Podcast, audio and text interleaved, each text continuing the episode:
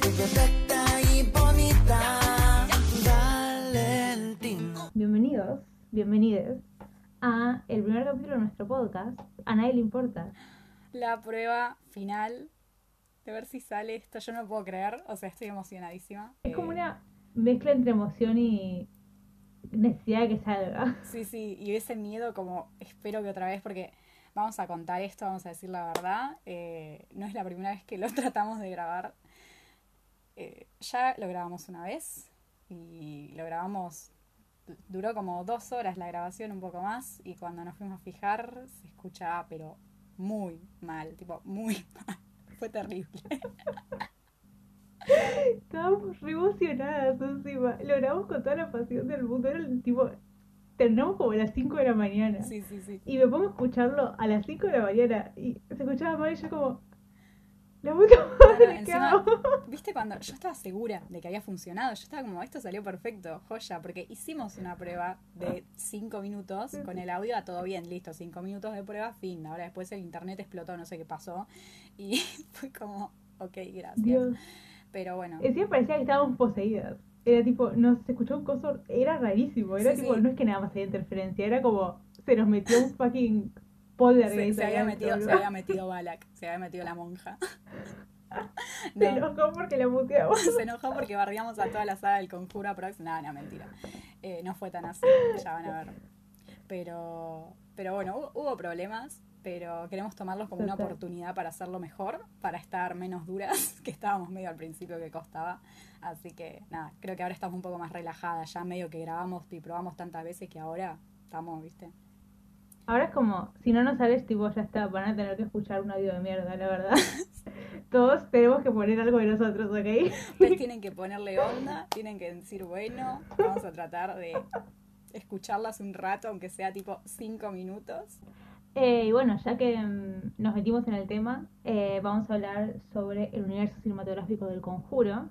Así que, Así es, eh, el primer capítulo decidimos que sea de un tema que dentro de todo sea lo que nosotras conocemos, como es el cine del terror, pero a la vez tratar de hablar eh, no de alguna película así que nadie conozca o de algo que es como más específico que puede llegar a gustarnos mucho, cosas que digo, bueno, por ahí esto no lo conoce nadie o quizás no es tan interesante para arrancar.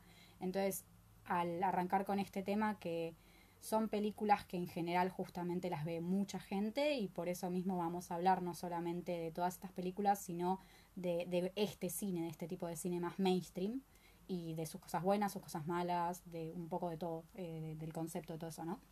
sí, nos parece que por ahí es como dentro del mainstream. Tenemos que admitir que por ahí, al menos yo personalmente, no soy como súper fan del mainstream, pero dentro del Sí. mainstream tengo que, o sea, si voy a, a- a pensar en alguien que es un director de la puta madre, incluso dentro de este tipo de cine que no me gusta, es James Wan. Entonces es como, y encima no puedes negar que cambió el cine para siempre. Tipo, con cada una de sus películas cambia, cambia el cine, o sea, no sé cómo hace. Y empezó a a grabar cuando tenía 20 años, Sí, o sí. sea. Bueno, James Wan, para los que no saben, es el creador, el, el director, el, el creador de, de- del inicio, el que empezó todo este universo, el conjuro. Y bueno, el director, eh, James Wan. Eh, yo también opino lo mismo que vos, Valen. Creo que es un director que hay que tener en cuenta y que yo disfruto mucho eh, las películas que él hace, al menos las que él dirige. Y me parece que sí, también dentro de lo que hace, que, que en principio no sé si es tanto, no, no, no creo que todas sus ideas de todas las películas que él haya hecho fueron mainstream, pero sí se convirtieron en eso, ¿no? Se convirtieron como en una gran eh, industria, ¿no? Que da muchas películas y que da mucha plata también, porque es, son muy conocidas, la gente las ve, funcionan muy bien, más allá de, de cómo funcionen con la crítica, funcionan muy bien en taquilla. Entonces, nada, Sí, para quienes no saben, eh, vamos a explicar por ahí un poco de qué va el cine mainstream de terror particularmente.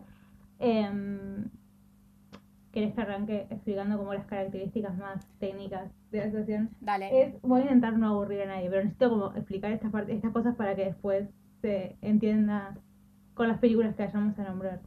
Eh, el cine de terror mainstream es un tipo de cine que está como muy ligado a mm, la narrativa más clásica, eh, la hollywoodense, se le podría decir. Entonces trabaja con guiones em, clásicos que se basan mucho en seguir a los personajes y las relaciones de estos personajes, etc. estilizadas y trabaja mucho la atención. El terror mainstream es el que mm, ese que onda tiene momentos que te aumentan la tensión hasta no poder más y después la bajan de un golpe, ya sea de sonido o de imagen. Entonces tenemos em, características que hacen al cine, al terror mainstream y que podemos verlas, por ejemplo, en las películas de James Wan, como dijimos recién, que son em, los jumpscares, los screamers o mm, esos momentos de muchísimo silencio que se cortan con un golpe fuertísimo y es como, es más un, un susto de saltás de la silla que por ahí algo psicológico.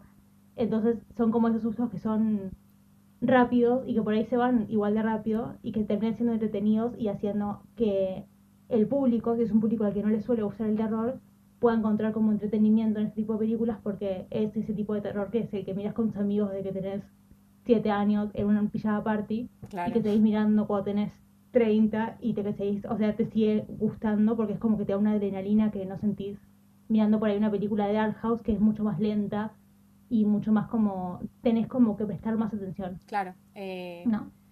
Es verdad, son estas películas que creo que la mayoría de la gente puede disfrutar. Es verdad que hay, hay gente que sin directamente no le gusta el terror porque por ahí le da miedo y no es algo que disfrute. Y justamente en estas películas, aunque sean sustos rápidos y por ahí, eh, sí, poco desarrollados, son muy, a veces son muy eficientes y a la gente le da miedo. Y también hasta mal hechos. A la gente que le da miedo ver películas de terror, le da miedo. Pero en general, más allá de eso, eh, sí, son esas películas que no necesitas realmente saber mucho, no te tiene que interesar tanto.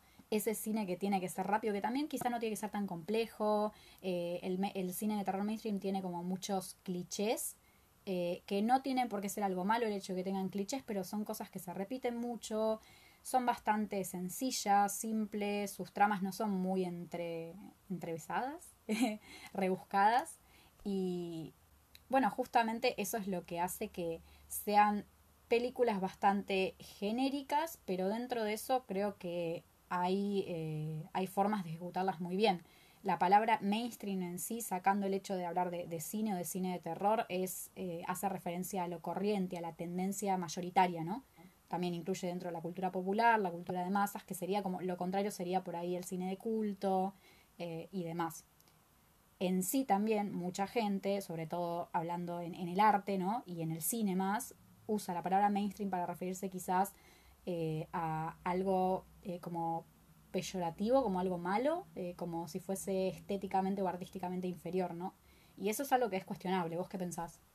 A mí me parece que por ahí la idea de inferioridad nace de que mm, el cine mainstream, o sea, todo lo mainstream trae consigo el hecho de que si es algo que mm, explota como en popularidad y como que mucha gente se interesa por, el- por eso, termina siendo algo que la economía y tipo las grandes empresas van a usar para ganar plata, ¿entendés? Entonces se terminan haciendo ese tipo de cosas que son como se termina explotando en el mal sentido. Es como, por ahí empezó como algo bueno, que es lo que pasa con muchas películas de James Wan incluso, que es como, empiezan con cosas buenas, pero después son llevadas como a, al extremo de la tipo, espera un poco, o sea, ya sé que querés ganar plata, pero es necesario que me explotes así.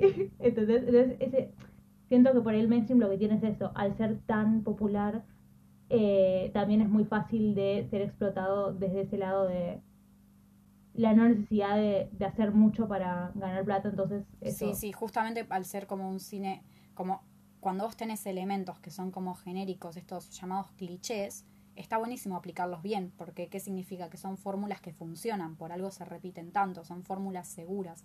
Ahora, si vos te vas a quedar en eso Sí. seguro, creo yo, y no vas a darle, no sé, una historia, a- estamos hablando de películas acá, si vos a una película no le das una historia, no le das nada, no le das desarrollo de personajes, no tenés nada para contar básicamente, y lo único que tenés para, para agregar a eso son clichés, o cosas que decís, bueno, esto me va a funcionar, o voy a poner un jumpscare ahí, tipo, porque va a ser efectivo, y en realidad termina siendo algo que, que pocas veces funciona bien si se hace de esa manera, por eso es lo que vos decís, al principio funcionó, y sigue habiendo en la actualidad, creo, gente que lo hace muy bien, pero como justamente son películas que venden muy bien y la gente las va a ver siempre, está esta idea de, bueno, me pongo a hacer una película así, no me esfuerzo tanto, no pienso tanto, y listo, va a funcionar. O sea, no, no funcionar como tal, como película, suelen tener bastante mala crítica, pero sí la gente las va a ir a ver, van a ser taquilleras y demás, entonces están sobreviviendo por eso, ¿no? Siguen, sigue funcionando en ese sentido. Claro, ahí está el tema, que tipo, son películas que a la gente no le gustan. Entonces, ¿cómo es que...? O sea, la idea popular es que son películas buenas. O sea, es como, si pensás en el terror, siendo alguien a quien por ahí no le gusta mucho el terror, esa es una de las primeras películas que vas a nombrar, tipo Annabelle. Es como súper conocida. Entonces, pero después, si alguien que posta la vio la película, le preguntás, che, ¿te gustó? No, la verdad es que no me gustó. O sea, es como, está tan... Eh, está tan en la boca de todos y está en, tanto, en tantos lados, está todo el tiempo, eh, que es como, terminás teniendo como esta falsa idea de calidad, que después termina pasando esto de que son películas que ganan muchísimo, muchísimo, son muy taquilleras, después vamos a hablar de eso, y primero que gastan mucho menos de lo que ganan y no, no merecen todo lo que ganan, pero eso ya es otro tema, pero además no, al mismo tiempo tienen como una, o sea, una crítica muy mala, o sea, muy baja. Entonces es como, no tiene sentido. No, no, creo que también va un poco cuando con Valen vimos todas las películas, eh, hay muchas que ya la habíamos visto, pero armamos una lista con todas las que estaban en este universo, eh, también enterándonos que había una que no sabíamos que estaba en el universo dentro de... Como Ojalá nunca enterarme que existía, pero bueno. Estamos hablando de La maldición de la llorona, después hablaremos bien. Eh, no vamos a hablar bien de la película justamente, pero bueno. Más en detalle tal vez, pero no bien. ¿Cuánto duré? ¿Cuánto duré? Decime cuántos minutos duré sin ya decir algo malo de la llorona. 14 minutos. Bien, bien, mi récord. Pero bueno, lo que quería decir es que cuando vimos las películas, había muchas que, que las vimos así eh, por videollamada, comentábamos, anotábamos algunas cosas y después nos fijábamos algunas como reseñas y comentarios, no solamente, no hablando de la crítica, porque en general si tenían mala crítica, tenían mala crítica, fin pero gente, ¿no? Crítica de, personas que lo habían visto. Y más allá de que había gente que sí decía, che, esto la verdad que no me parece aburridísima, yo había gente que le había gustado. Creo que también es, eh, depende qué espera cada uno al ver una película, ¿no? Pero bueno, eso no quiere decir que, que no tenga por qué tener calidad. En general, creo que la gente que no espera mucho es la gente que tampoco ve al cine de terror como algo muy importante, como algo muy a tener en cuenta. La gente que nos gusta, a nosotras que nos gusta mucho el cine de terror, sí esperamos cosas, porque sabemos que se puede explotar un montón de cosas y que es algo de calidad y es algo muy piola. Eh, justamente por eso nos gusta, ¿no? Creo que pasa por ahí. Sí, bueno, y en cuanto a esto es por ahí... Porque no vamos a tirar abajo la franquicia porque verdaderamente, o sea, objetivamente hablando, ganaron. O sea, es como Marvel. O sea, puede no gustarte Marvel, puede no gustarte los superhéroes, pero ganaron. Entonces, no, por ahí no es tirarla abajo, sino que es como hablar como constructivamente del hecho hasta qué punto y hasta qué límite puede llegar. Em, considerando que es arte y el arte es algo que hacemos nosotras, o sea, es de lo que queremos vivir y es algo que amamos, entonces nos parece que por ahí, ok, o sea, podemos como separar arte de industria y ahí me donde nos estamos metiendo nosotras. Es como, llega un punto en el que te están boludeando, entonces es como, es por ahí notar esas diferencias. Pero mm, arrancando por ahí desde lo, lo bueno, tenemos El Conjuro 1, que salió en 2011 y estuvo, fue dirigida por el increíble James Wan. Y mm, por ahí podemos hablar como un poco más en profundidad esa película que es un peliculón y tenemos a Ed Warren que necesito hablar de él porque ya pasó mucho tiempo yo no hablando de él, así que necesito hablar de él. Sí, sí, ya eh, la verdad que bien, eh, vamos 17 minutos y todavía no habías hablado de él.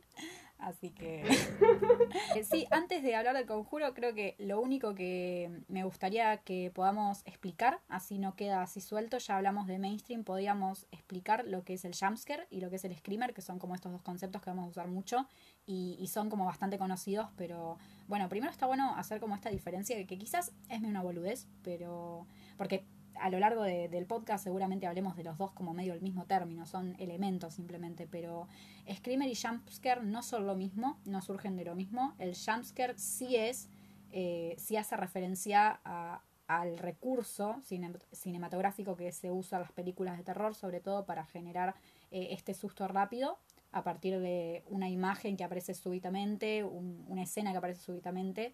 Eh, acompañada generalmente de sonido, un sonido muy fuerte, una música muy fuerte, etcétera. Eh, y el screamer, eh, en realidad, es y surge de una broma de internet que es bastante conocida, que eh, en la que aparece un rostro acompañado como de música fuerte, aparece la cara, bueno, creo que todos, tipo en algún momento eh, caímos en eso, te ponen una imagen o un video súper tranquilo de paisajes o de fotos random de nada y de la nada aparece tipo la cara de la chabona del exorcista o cosas así y eso como tal es el screamer y surge ahí. Lamentablemente no sé qué tan qué tanto todos lo conocemos ahora, porque es como cuando empezamos a usar Facebook hace mucho tiempo, cuando se usaba Facebook, estaba en todos lados, te lo escribí. Era re Nos tipo, estás no diciendo viejas. Porque tenías miedo que salte algo. y ahora es como, ya no, no hay tanto miedo. Yo tipo, miras las Claro. noticias y te dan más miedo. Pero en su momento era como, sí, no sé, que, que fue como una, la pasión por el streamer. Era Sí. súper gracioso. Sí, sí, sí. Em, Pero bueno, sí, está, está bueno igual que lo aclares, porque por ahí es algo que no, no es muy no es muy conocido y por ahí mm, saber usar un jumpscare no conlleva un screamer y es lo que mucha gente se cree que tipo no es necesario un screamer para un jumpscare. Claro, porque creo que al hablar así, creo que justamente el screamer, al ser en realidad eh, esto, haber surgido de la broma de internet, donde aparece nada más, o sea, la imagen y te aparece súbitamente la otra imagen de la chabona gritando, creo que ahí como que no hay ningún tipo de desarrollo de suspenso ni de nada porque es algo súbito que aparece sin contexto alguno. Justamente te sorprende el poco contexto que tiene la situación. Ahora el jumpscare, al ser un recurso utilizado en el cine, hace referencia a algo más elaborado, creo yo. Creo que ahí está como la diferencia ¿no? de los términos. Es, lo, es verdad lo que decís. Sí. Y mm, hablando de jumpscare, eh, ¿cuál fue tu escena favorita en el conjuro?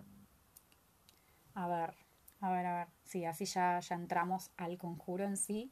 No, o sea, no, en conjuro o en la, en la franquicia en general. O Ah, sea, ¿cuál está fue bien. tu escena que es como que digas, la pienses y digas, o sea, esta escena para mí hace a la franquicia del conjuro? Yo creo que me quedo con escenas de. A ver, de, de la primera, del Conjuro 1.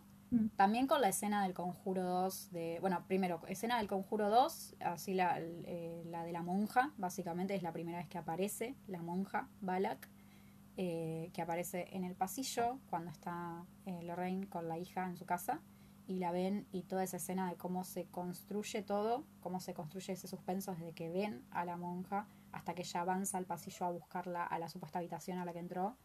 Y cómo se desarrolla es muy largo, son como tres minutos de ese eh, de la chabona caminando por el pasillo y vos esperando que te asusten y no te asustan. Entonces es como que eso se mantiene tanto hasta un punto que vos decís, wow, realmente quiero que aparezca el jumpscare, ¿no? Porque yo creo que el jumps- jumpscare, el inglés, el inglés, ya empiezo a tener problemas con el inglés, la voy a padecer.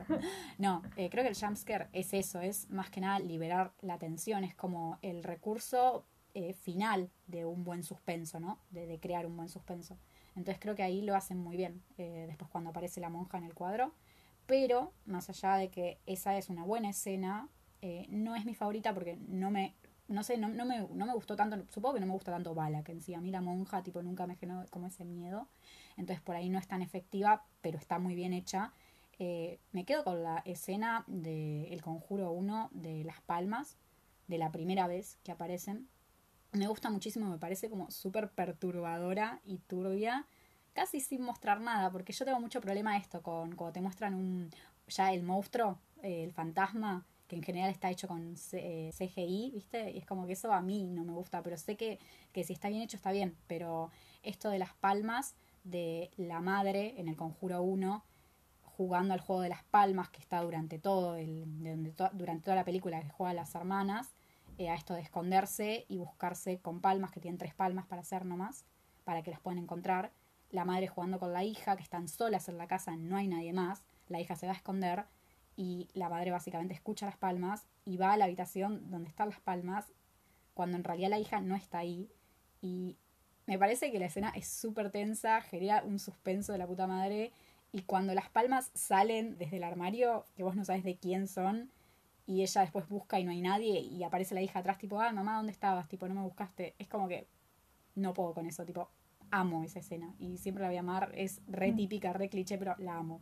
No, igual está, es como, viste que hay mucha gente que le decís qué preferís que, que sea como una escena así o, o un jumpscare, o sea, en cuanto a qué te da más miedo, hay gente Claro. como que le da mucho más miedo un jumpscare, pero es, o sea, un screamer, Sí, pero es como, creo que, que esas escenas es como, eh, Hitchcock decía que no hay terror en el golpe, solo en su anticipación, y me parece que eso es como lo que estamos hablando, es como, no importa, o sea, lo que importa no es el screamer en sí, lo que importa es como lo que lleva al screamer, Claro, sí, o sí. sea, si no está la tensión esa que te hace como, por favor asustame una vez que me muero, no, como que no, no sé, no, no te hace nada. O sea, sí, te lo hace por un segundo, pero te- es el mismo susto que te genera que alguien venga atrás y te diga, bu, o sea, o sea, todo lo que pasaste antes Claro. fue como el susto. Bueno, justo hablando de Hitchcock, o sea, yo busqué también una frase de él porque era conectadas. Acá, esto no lo.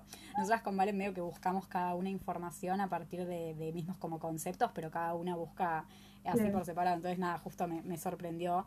Eh, igual es necesario decir que estamos completamente conectadas. Sí, sí, sí. Ya desde llamarnos O sea, Valentina las dos. eh, Nací el 14. nacer el 14, de otro mes, pero no importa, el 14. Bueno, eh, no, yo eh, encontré una frase de Hitchcock que me gusta muchísimo, eh, que habla justamente de crear suspenso. Dice, para crear suspenso debes darle a la audiencia cierta cantidad de información y dejar el resto a su propia imaginación. Y es justo esto. Eh, Sí, sí. así que, nada, para completar. Y me parece que, sí, si bien eh, todas las películas tienen al menos una escena mentira, no todas.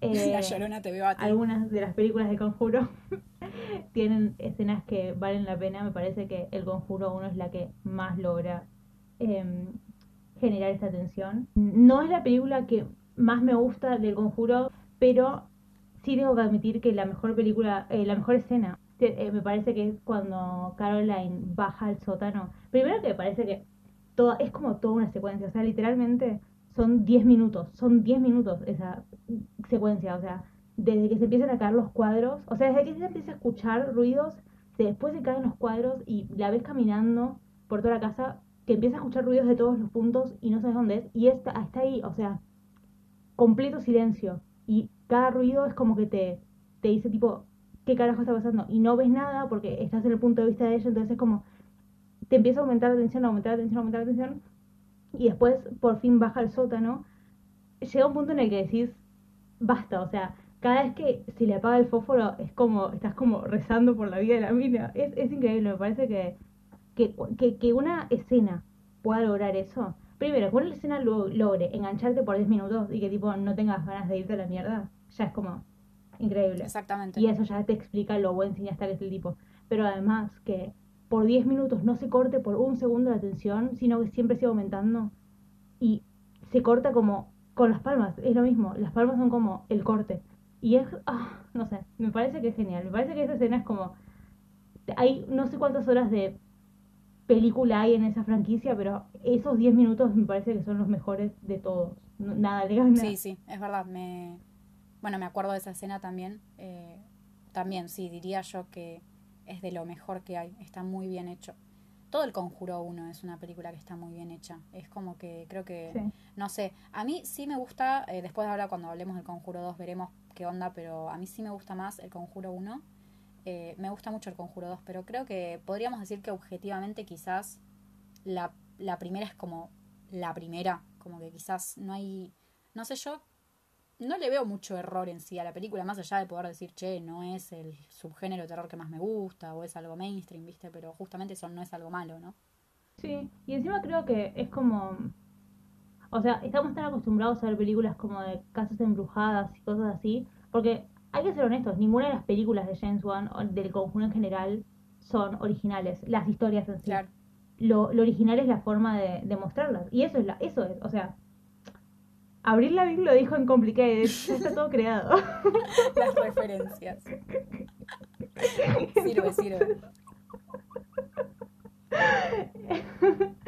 Entonces es como, o sea, no, no puedes esperar que haya mil Ari Asters en el mundo, ¿ok? Hay, hay gente que no es Ari Aster y que necesita entonces usar películas, o sea, usar cosas que saben que funcionan, pero mm, hacerlas como hacer algo nuevo con eso. O sea, pasó lo mismo con Insidious, es lo mismo, con Saw es lo mismo. el flaco agarra eh, temáticas muy usadas, agarra em, estilos muy usados, porque agarra estilos de películas clásicas. Tenés Poltergeist, tenés eh, The Shining, tenés un montón de películas que el flaco claramente toma para hacer sus películas. Pero el tema es saber usar esos recursos y hacer las cosas que él hace. Ahí está la diferencia entre una buena película mainstream y una mala película mainstream. Y lo ves en la franquicia misma, que hay películas increíbles y hay otras que no puedes creer que sean parte de la misma franquicia.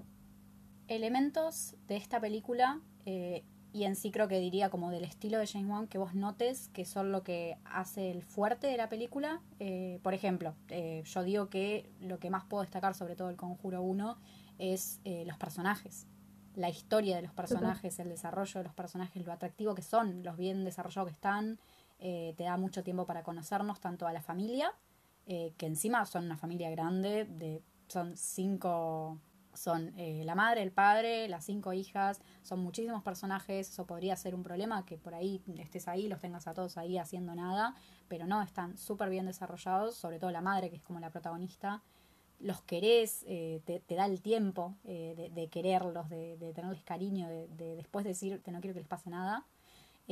Y tanto después Ed y Lorraine Warren, que creo que son como, para mí son creo que son el fuerte de todo, de todo el universo del conjuro, ¿no? Eh, aparecen y, y siempre que aparecen yo siento que todo va a estar bien, que va a ser buena la película.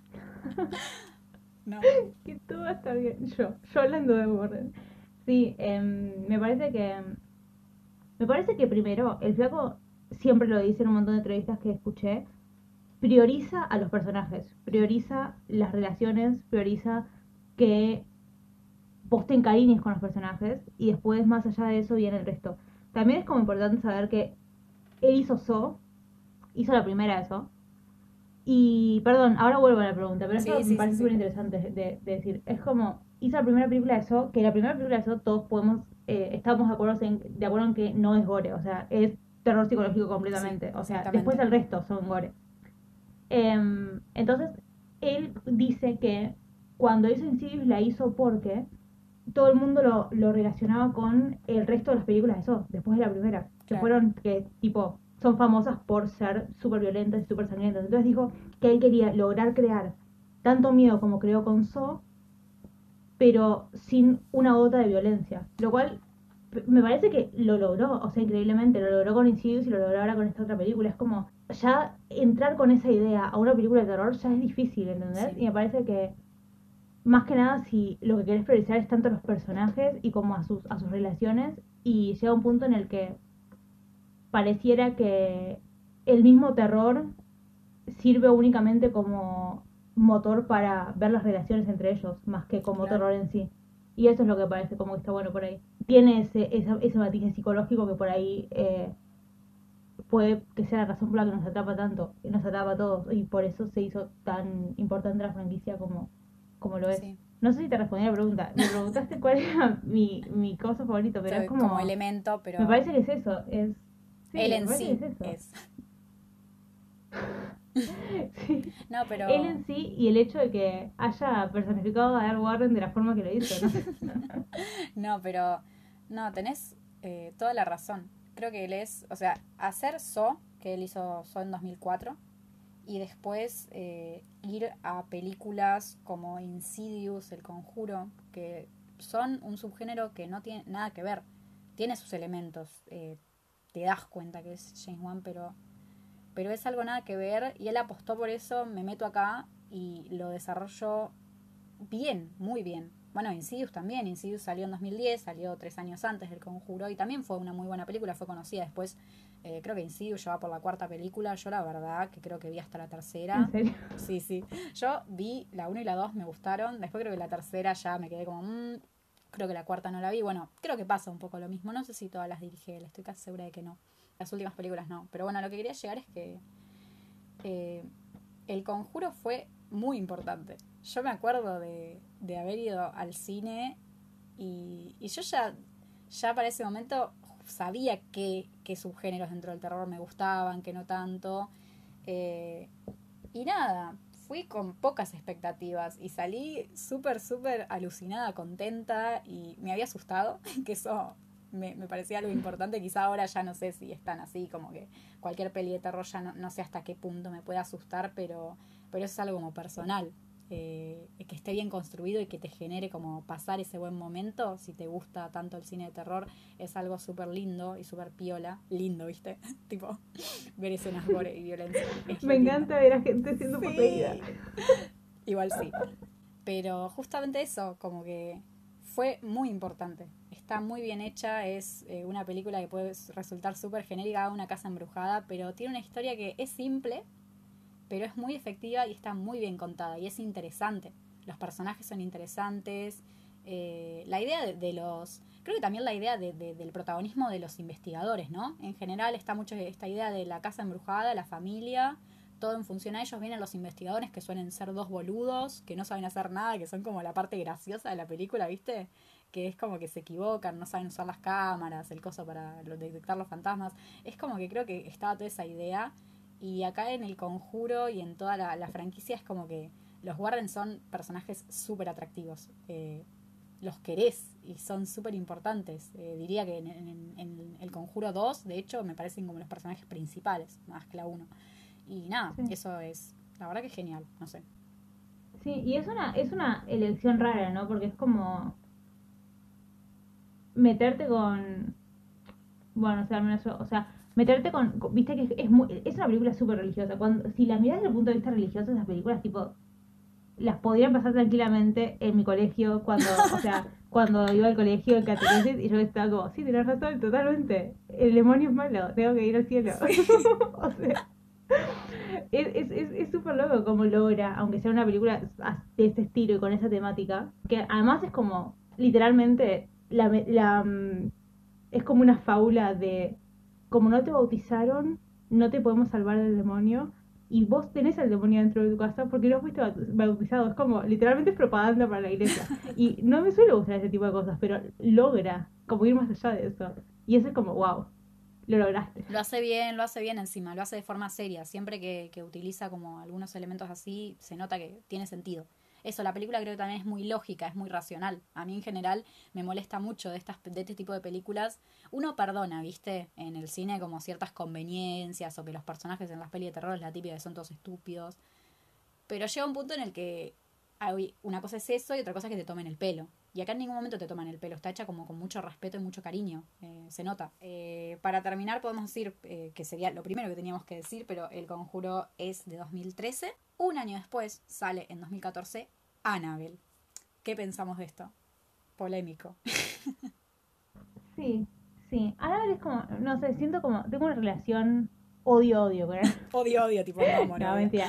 No es verdad. Pero me parece que literalmente me pasa lo mismo que me pasó, que me pasa con el Conjuro 2.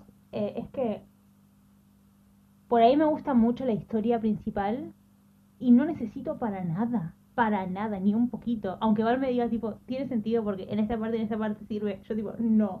¿Por qué aparece Annabelle ahí? ¿Por qué aparece Baraka? Y es como, no. Ya sé que necesitan sí. plata, ¿ok? Ya sé que necesitan como hacer una, una secuela. O sea, súper entendible y lo respeto. Pero es como, literalmente siento que si existiera aparte, Sí. o sea, si fuera como una franquicia aparte, Annabelle, todo bien. La seguiría odiando, pero tipo, todo bien. Sería una peli de esas que salen en el año que son olvidables y fin. Claro, y si querés hacerme cuatro películas de Annabelle olvidables, pero, o sea, meterlo en esta franquicia como medio a la fuerza, como hicieron, no me pareció necesario. Igual Sí. como que entiendo que estamos siguiendo la historia de dos personas que vieron la vida real, o sea, Ed y Lorraine existieron la vida real, y Annabelle es como la muñeca que los hizo famosos, así que yo no entiendo, pero Sí, es sí. como, no sé, según yo, no hay la pena que esté. ¿Vos qué pensás? Yo creo que la idea de Annabelle, la verdad que a mí nunca me, me gustó. Como que a mí siempre, ya te digo, el conjuro me encantó y al toque, toda la gente en general se quedaba con la imagen del principio, porque el, el conjuro 1 empieza con la escena de Annabelle. Eh, ahora, a mí nunca me pareció la gran cosa. No creo que sea una mala escena, ¿no? Todo bien. eh, está, está bien hecho, es un buen principio. Ahora, Annabelle en sí, la verdad que siempre me dio igual. Hay mucha gente que me decía, no, alto miedo, esta muñeca, alto miedo es con lo que más me quedó. Y hay mucha gente que es como con lo que más se quedó del conjuro, tristemente, qué sé yo, o sea, pero bueno, está bien, funcionó, a la gente le gustó. Está buena la idea de un spin-off. En ese sentido yo lo reentiendo también, lo entiendo como vos. Es un spin-off El Conjuro fue un exitazo, hagamos otro éxito a partir de un spin-off que puede ser interesante. Yo le daba oportunidad. Ahora, cuando la fui a ver, no la fui a ver en cine, por suerte, tipo, porque no me interesaba, y después la vi, tipo, pirateada, júzguenme, ah. Y me acuerdo de la primera vez que la vi me quedé dormida y no la terminé. Así que bueno, sí, me aburrió mucho. eh, me aburrió mucho. Creo que lo que más tengo para decir, que encima lo tengo acá marcado, es. Es una película muy aburrida, no, no pasa nada en ningún momento. Creo que es de las películas más estáticas que he visto dentro de- del género, ¿no? Me pasa eso. Es estática en todos los sentidos. Parece que tipo, desde los personajes blancos y básicos hasta la historia. Rubias merinistas. Sí, sí, no, es que, no sé, es tan... Pri- primero, ok, vamos a arrancar por la idea base, ¿no? No es algo interesante, no es una idea interesante, o Claro. sea, hay, hay cierta cantidad de cosas que puedes explotar de una muñeca hasta que se vuelve súper aburrido. Y la película entera se trata sobre la muñeca. El resto de las películas de Annabelle, en cambio, yo creo que se dieron cuenta de esto y metieron otras cosas, metieron más información, metieron otros sustos Sí. las otras dos completamente. Pero esta película literalmente se basa en una madre con un bebé, ni siquiera es que es un nene chiquito que puede como existir por su cuenta, una madre con un bebé y una muñeca, o sea, es como ya de por sí la, la idea no tenía como una base que se pueda construir, ¿entendés? Pero al mismo tiempo, si tenés una idea tan mala, al menos como ponerle como un poco de pasión al asunto. Ni siquiera intentaron y te das cuenta, pero porque la mitad de los personajes son completamente inútiles. Sí. Pero cuando digo inútiles, digo inútiles. Son la nada, no hay O sea, desarrollo de no personaje. sirven para nada en la historia. No hay desarrollo de personajes en ningún momento. Tratan de, de- Para nada. te muestran al principio esta pareja, ¿no? Esta pareja casada que está por tener un hijo, la mujer está embarazada. Es como que te quieren mostrar eso para que te dé como ternura, cariño, no sé, quieren como que los Sí. shipees y a mí me valían un culo. Eh, encima, nada, eh, aparece una escena muy rápida, ¿no? Como que casi no te muestran nada y ya a los 5 o 10 minutos creo que está esta escena donde los están atacando, donde aparece como estos eh, satánicos que matan a los vecinos y después van a su casa, tratan de matar a la embarazada y ahí es cuando la chabona se mete en, en la muñeca, ¿no? La, la chabona del culto. Bueno, eso Sí. también. Algo interesante que se podía explotar mucho y que se podía hacer una buena película eh, es el tema de los cultos, de las sectas. Bueno, la película en sí, eh, con Valen anotamos, eh, para nosotras es un- una especie de intento de homenaje que queda más como una copia mal hecha del bebé de Rosemary. Ro- la Oh basta, basta, porque el bebé, ¿qué lo digo? ¿En inglés o en español? El bebé de Rosemary, la semilla del diablo, la semilla del diablo. El tema es que creo que si mirás los primeros 10 minutos van a ver sin saber de qué se trata, incluso parece interesante, boludo. Sí. O sea, porque decís, va a haber cultos, va a ser tipo, porque encima te muestran como, estás, te muestran a Charles Manson, o sea, en televisión y vos como, sí. Te hablan de eso. como Es la época también, los 60. Y es tipo, no, no, no, no, vamos a hablar sobre una muñeca embrujada. Sí. Y yo como, no, o sea, no puedes hacer esto. Y es, es eso que lo que dice Val de, de Rosemary's Baby, me parece que aparece en muchas películas de James Wan, pero el tema es que vos lo viste en El Conjuro con Poltergeist, funcionando completamente bien, y después lo ves en Annabelle con Rosemary's Baby y te querés pegar un tiro, porque son como películas súper interesantes, súper buenas. Son clásicos, está son cosas que buenísimo vos decís, esto no se toca. pero- Inspirate, homenajealo, Total. pero dale, no, no, Total. es, está, está muy desaprovechado. Eh, te lo presentan ahí, pero te lo Sí. dejan ahí como, literalmente como una, te lo tiran como un dato. Vos decís, ah, ¿qué hago con este dato? Después no te lo vuelven a nombrar en toda la película. Es como que quieren que, que, que te importe lo del culto, pero en realidad lo que te están tratando de mostrar es la muñeca. O sea, es como que eso, está mucha esa idea de en toda la película, no, porque el culto, en un momento la protagonista se reúne como con una mujer que es la que después se, tipo al final se sacrifica. que Ese personaje existe únicamente para crear un final feliz. Claro. Ese personaje existe únicamente para crear un final feliz. Nunca se los voy a perdonar. No vamos a decir nada más, Sí. simplemente eh, funciona para cerrar la película y que vos te lo justifique, aunque la verdad que es cualquiera.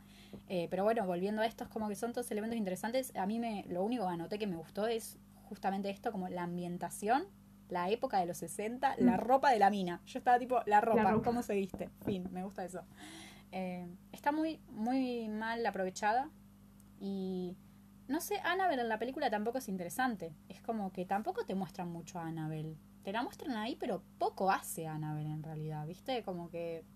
No sé, no, no creo que sea algo. Tiene una escena que sí recuerdo no te estoy diciendo que me guste mucho, pero la recuerdo porque creo que está bien hecha cuando la, la mujer, la protagonista, está en una de las habitaciones sola, porque la chabona suele quedar sola todas las veces, que es como que empieza a escuchar en el departamento ruidos y cosas, y en un momento como que ve a una nena atrás del pasillo y ella está en la otra habitación, la nena corre y se transforma como en la chabona más grande. Creo que eso está bueno, es interesante, está bien usado, pero al final no llega a nada porque todo el, alrededor en sí, ¿no? Nosotras habíamos anotado y hablado también de que la película tiene como un problema en generar eh, tensión, en generar suspenso, no, no lo logra, como que se queda ahí, ¿no? Sí. Y, y eso, eso que decís, creo que lo mencionaste como cuatro veces en, en eso poco que dijiste y ya dice mucho de la película. No llega a nada, Claro. nada llega a nada. Saca un montón de ideas que, que están buenas, que son interesantes, y no llega a nada, es como que no. O sea, me parece que mi, mi cosa favorita de Annabelle es. Alto spoiler, lo lamento. Pero es eh, esa escena en la que se cree que está matando a la hija. Sí. Y vos como... Y no es la hija, es que Annabelle como que está lavando el cerebro. Pero con está vos como... Hubiese estado buenísimo como Sí, la sí, hija. sí, hubiese estado bueno. Y no estamos locas, ¿ok?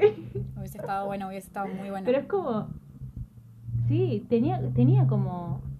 Salían cosas interesantes, pero que no, no sé, no, no, no llegaban como a, a caer. Sí. Y no es una mala película, sino que es una película súper... Mm, no sé, yo sí diría que es una mala película.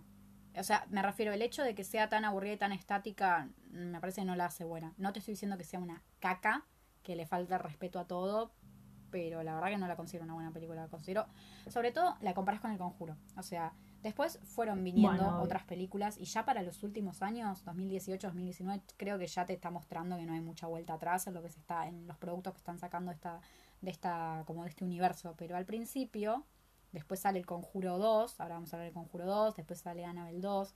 Es como que son películas mm, que se puede hablar mucho más, que son mucho más interesantes. Ahora, después del Conjuro, tirás Annabelle y fue, creo que fue una decepción comparándola con lo que venías viendo. O sea, decís no, porque de, de los productores y del universo del Conjuro llega Annabelle y todo el mundo, wow, súper esperada. De hecho, fue de las películas eh, más, eh, más taquilleras. Se hizo con muy poco presupuesto. Yo acá tengo anotado el presupuesto. Dos veces el conjuro, que se hizo con un presupuesto. eh, el conjuro 1, digo, se hizo con un presupuesto de 20 millones. Y más o menos todas las películas de la franquicia se han quedado más o menos en ese presupuesto. Un poco más. Han subido. Después con el conjuro 2 fue casi el doble. Pero en general se quedan ahí. Annabelle tuvo un presupuesto de 6 millones. 6 millones 500 y te das cuenta de que ya el hecho de que no quieran poner tanta plata, la película no fue hecha con, con tanto cariño, con tantas ganas, ¿viste? Con tanta guita también. Es eso. Y, y bueno, fue, fue mucha diferencia, creo yo. Yo no la considero una buena película. Pero bueno, no es lo peor que hay. Está bien, es una nada. Yo puse, conclusión, mira, anoté. En mayúsculas, porque estaba enojada.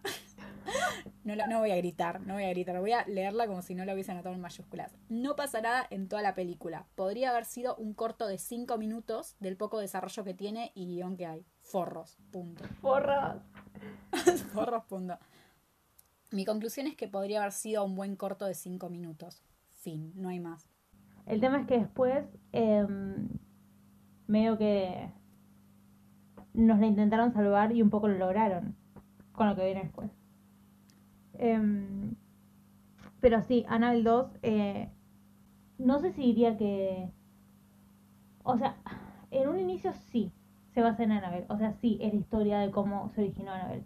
Pero llega un punto en el que la muñeca ya como que pierde importancia. O sea, está ahí como otra vez como motor para contar otra historia más allá de eso. Y me parece Sí. que por ahí, por, de ahí sale que sea un poco más interesante que la primera película. Y además que tiene, o sea, tiene otro, otro tipo de realización, ¿no? Y eh, tiene otro estilo completamente distinto. Pero además es como, me parece que se aleja de la muñeca, se vuelve a alejar de la muñeca una vez más, para como hablar un poco más de lo que está detrás de ella, ¿no? Sí, exactamente. A mí, eh, Annabelle 2 creo que fue una sorpresa medio para todos. Después de Annabelle 1, ¿no? Siempre hablamos como comparando con las películas. Eh, Annabelle 1 había dejado mucho que desear y en Annabelle 2 fue una sorpresa. Nadie esperaba. Fue una película que salió tres, eh, no, tres años después, no, dos. No, sí, tres, perdón. Annabelle eh, Creation es de 2017. Creo que también el hecho de que esté dirigida eh, por alguien que ya había hecho una película. Creo que la única película que había hecho antes era Cuando las luces se apagan. Estamos hablando de David Sandberg. Eh, había hecho Cuando las luces se apagan. Más allá de que creo que esa peli no fue muy bien recibida por la crítica, pero bueno. no sé, creo que es una película buena, es una película disfrutable y que creo que se acerca más a los estándares de calidad que uno espera del Conjuro 1 y del Conjuro 2. Eh, como que vos podés decir, creo yo, en mi caso puedo decir, esta película sí pertenece como a este universo. Tiene elementos, creo que... No sé si está imitando a James Wan en algunas cosas, pero creo que, que lo respeta bastante, como que trata de que, de que la idea de crear suspenso o de generar como ese, ese ambiente, ese clima, ese desarrollo de personajes está mucho mejor hecho, o tiene como no sé, creo que es una película hecha como con cariño, tratada con cariño y con respeto. Eso está bueno. Eh, me parece que yo lo que más destaco de Annabelle 2 y que a mí me gustó mucho, yo me acuerdo de, estar en el cine viéndola, que encima ni siquiera fue porque quería, fue esas, las pelis que vas a ver por cumpleaños o por juntadas. Yo estaba como, oh, la puta madre, otra de Annabelle, no quiero, tipo. Y cuando empecé a verla, esos, no sé, cinco minutos primeros de la película, yo no lo podía creer, tipo, me quedé como, ok, listo, tomaste mi atención. Creo que el principio de Annabelle y los 20, 30 primeros minutos son lo más fuerte que tiene la película y me encantan. Te podría decir que el principio es el principio que más me gusta de toda la el universo del conjuro. Me parece me parece crudo y, y, directo y, y, no sé, me encanta. Quizá porque a mí me gustan esos, esas cosas bien trágicas, ¿no? No es un spoiler, o sí, quizá tengamos que poner alerta. Es el principio, o sea, son los primeros 10 minutos, no creo que... Eh, 12 años antes de donde se sitúa la película, en total, la película, eh, casi toda la película está situada eh, 12 años después del primer suceso que te cuentan, eh, te muestran mucho a la hija, su relación con el padre, es como que la hija es chiquita, te da mucha ternura. Y bueno, pasan, ya te digo, 5 minutos después de esa escena y están ahí como en el medio de la carretera porque se les quedó el auto, creo. Y la nenita se baja, se distrae un cacho y la atropella un camión. Así. Crudo, eh, directo. Escena favorita de Val, cuando atropellan a la niña de 5 años con el camión, sí. No sé, creo que es algo que me sorprendió, que no me esperaba, que es un inicio como fuerte, como que no sé, está bueno, no, no está hecho al azar, ¿no? No está hecho random como, bueno, sí, ponemos esto para generarte un golpe bajo, no, porque explica bien el hecho de que después pasan 12 años y te muestran cómo básicamente esta familia, el padre y la madre, como que no se recuperaron de eso, cómo se muestra el padre en comparación de 12 años atrás y la madre que, bueno, que... Es como, son historias que no se, medio que no se conectan, no se conectan bien al menos. La son personajes, los personajes a los que querés no los muestran lo suficiente como para que valga la pena.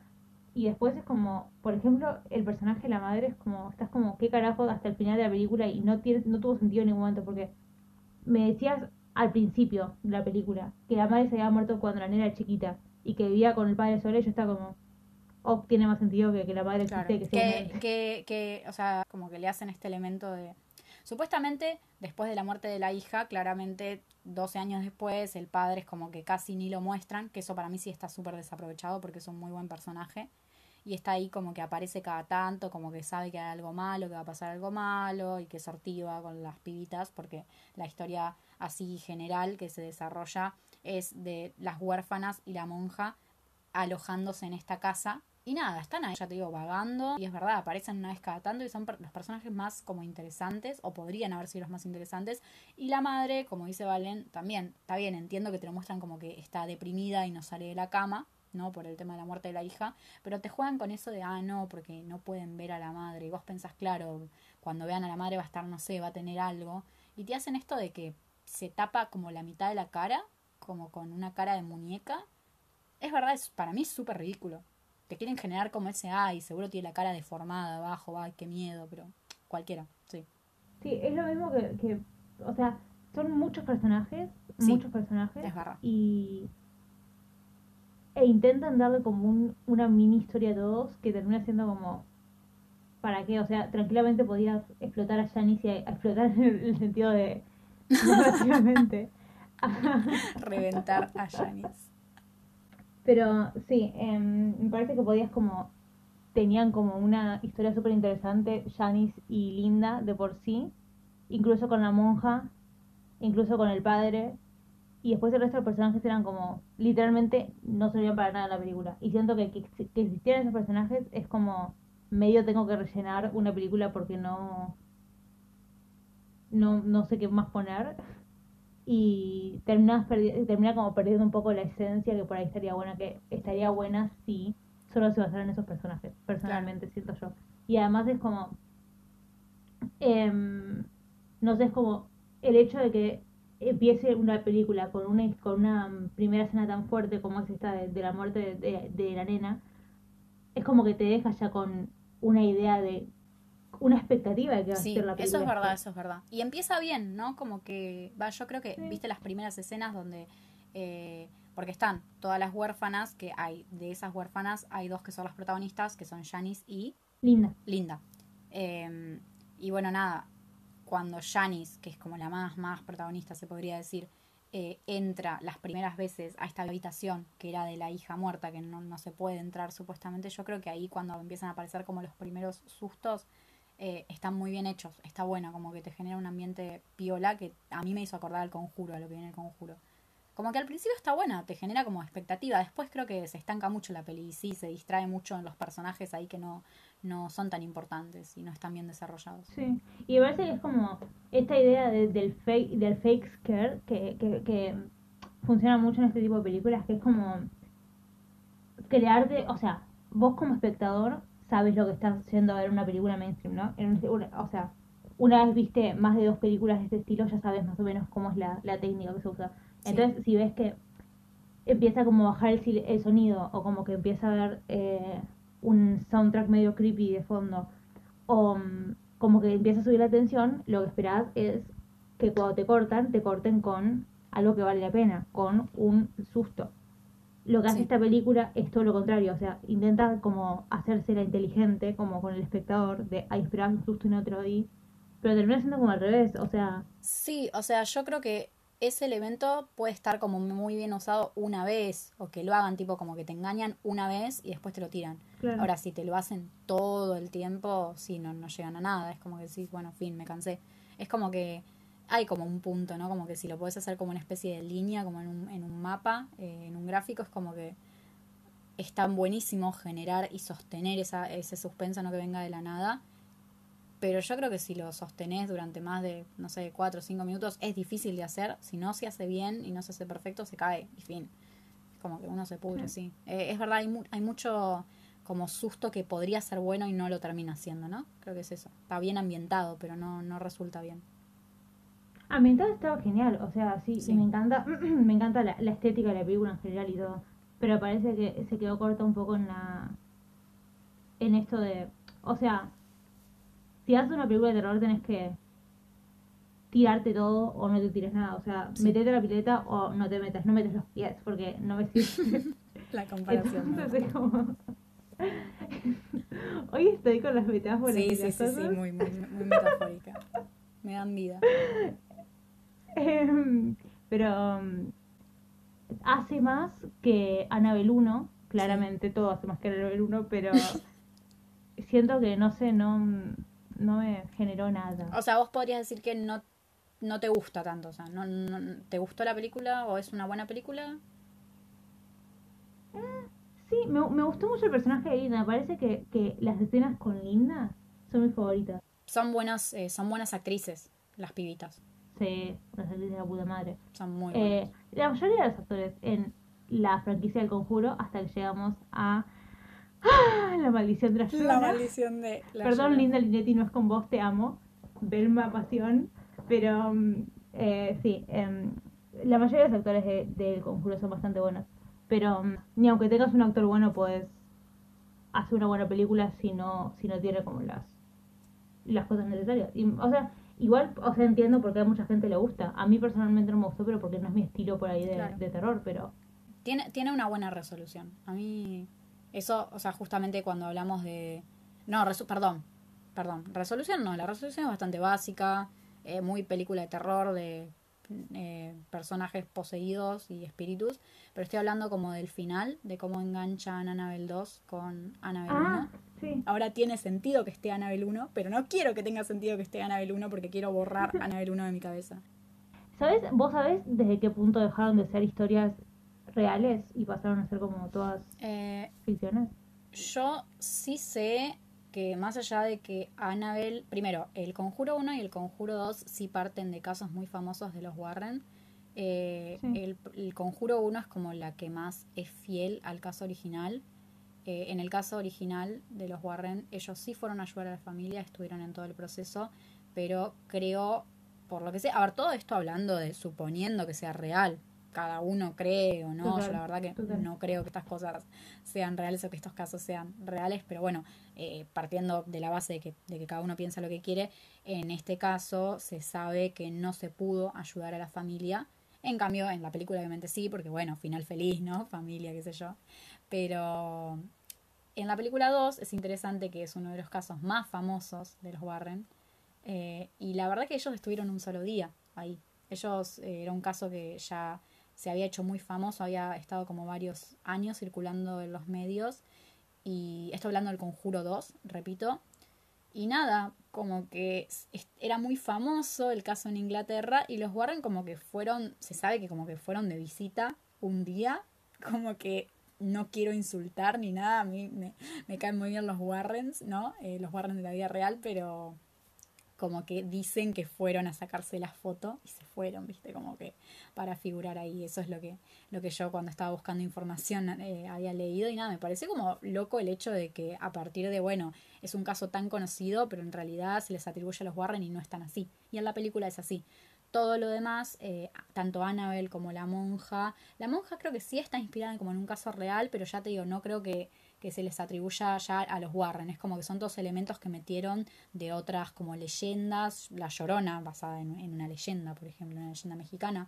Eh, son como todos elementos que surgen de inspiración de otras cosas, pero no estamos hablando ya de los expedientes Warren en sí. Y creo que con Annabelle pasa que es como el caso más famoso, pero no de, de los Warren. O sea, es la muñeca poseída, que es como el objeto que es más peligroso en el Museo de los Warren. Pero creo, hasta donde sé buscando, ninguna de estas tres historias, de las tres películas, tienen nada de, realidad, ¿no? Con, con, con el caso de la muñeca, que la verdad que no, no sé bien del caso de la muñeca en sí. Eh, hablando de, de mm, El Conjuro 2, me, o sea, me había puesto a buscar como información sobre, porque me parecía súper interesante la idea de que sea como, la llaman como la Amityville de Inglaterra, ¿viste? Sí. La, la historia de, Sí. por, por eh, Estamos hablando ahora del Conjuro 2. Podemos como pasar al Conjuro 2. Buenísimo. es un peliculón. O sea, Sí. hablemos, del Conjuro, hablemos un poco de... Sí, sí, hablemos del Conjuro 2 porque creo que es otra de las... Ya después, cuando hablemos de las películas que quedan, creo que es como que no tenemos tanto para decir porque son cosas que se repiten mucho y que quizás hasta nos molestan bastante. Eh, quizás hagamos nuestra sección especial de odiar a la llorona. Eh, nos gastemos unos minutos con eso, pero sacando eso creo que lo que más podemos destacar eh, es hablar de esta película. Salió después de Annabelle, que había sido eh, polémico el tema de salió una película bastante más floja comparado con lo que fue El Conjuro. Y El Conjuro 2 salió, es una película que se hizo con el doble del presupuesto, que, era muy esperada. Está dirigida por James Wan, por suerte. Y bueno, creo que se nota, creo que se nota y creo que es una muy buena película. Es más, a mí me gustaría pensar que cuando salga el Conjuro 3 también va a ser igual de buena y vamos a poder quedarnos con una buena trilogía y vamos a poder hablar de los expedientes Warren como una buena trilogía, sacando el hecho de los spin-offs, que te guste Ana, ver la monja, etcétera, ¿no? La gente debería ver mi cara ahora, porque el, el director de El Conjuro 3 es el de La Llorona, Valentina. ¿De Sí, me sí, bueno, a ver, yo quiero tenerle fe. No creo que funcione, pero quiero tenerle fe. No tenías que decir eso.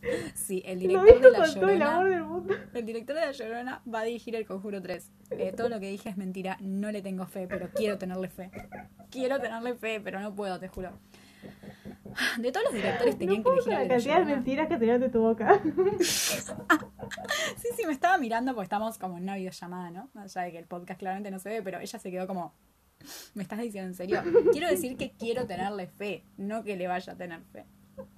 Bueno, después hablábamos del director de La Llorona, que yo lo estoy bardeando, ni siquiera sé, qué sé yo, me chupa un huevo el director de La Llorona, te quiero, director de La Llorona. Pobrecito. Mentira, te quiero.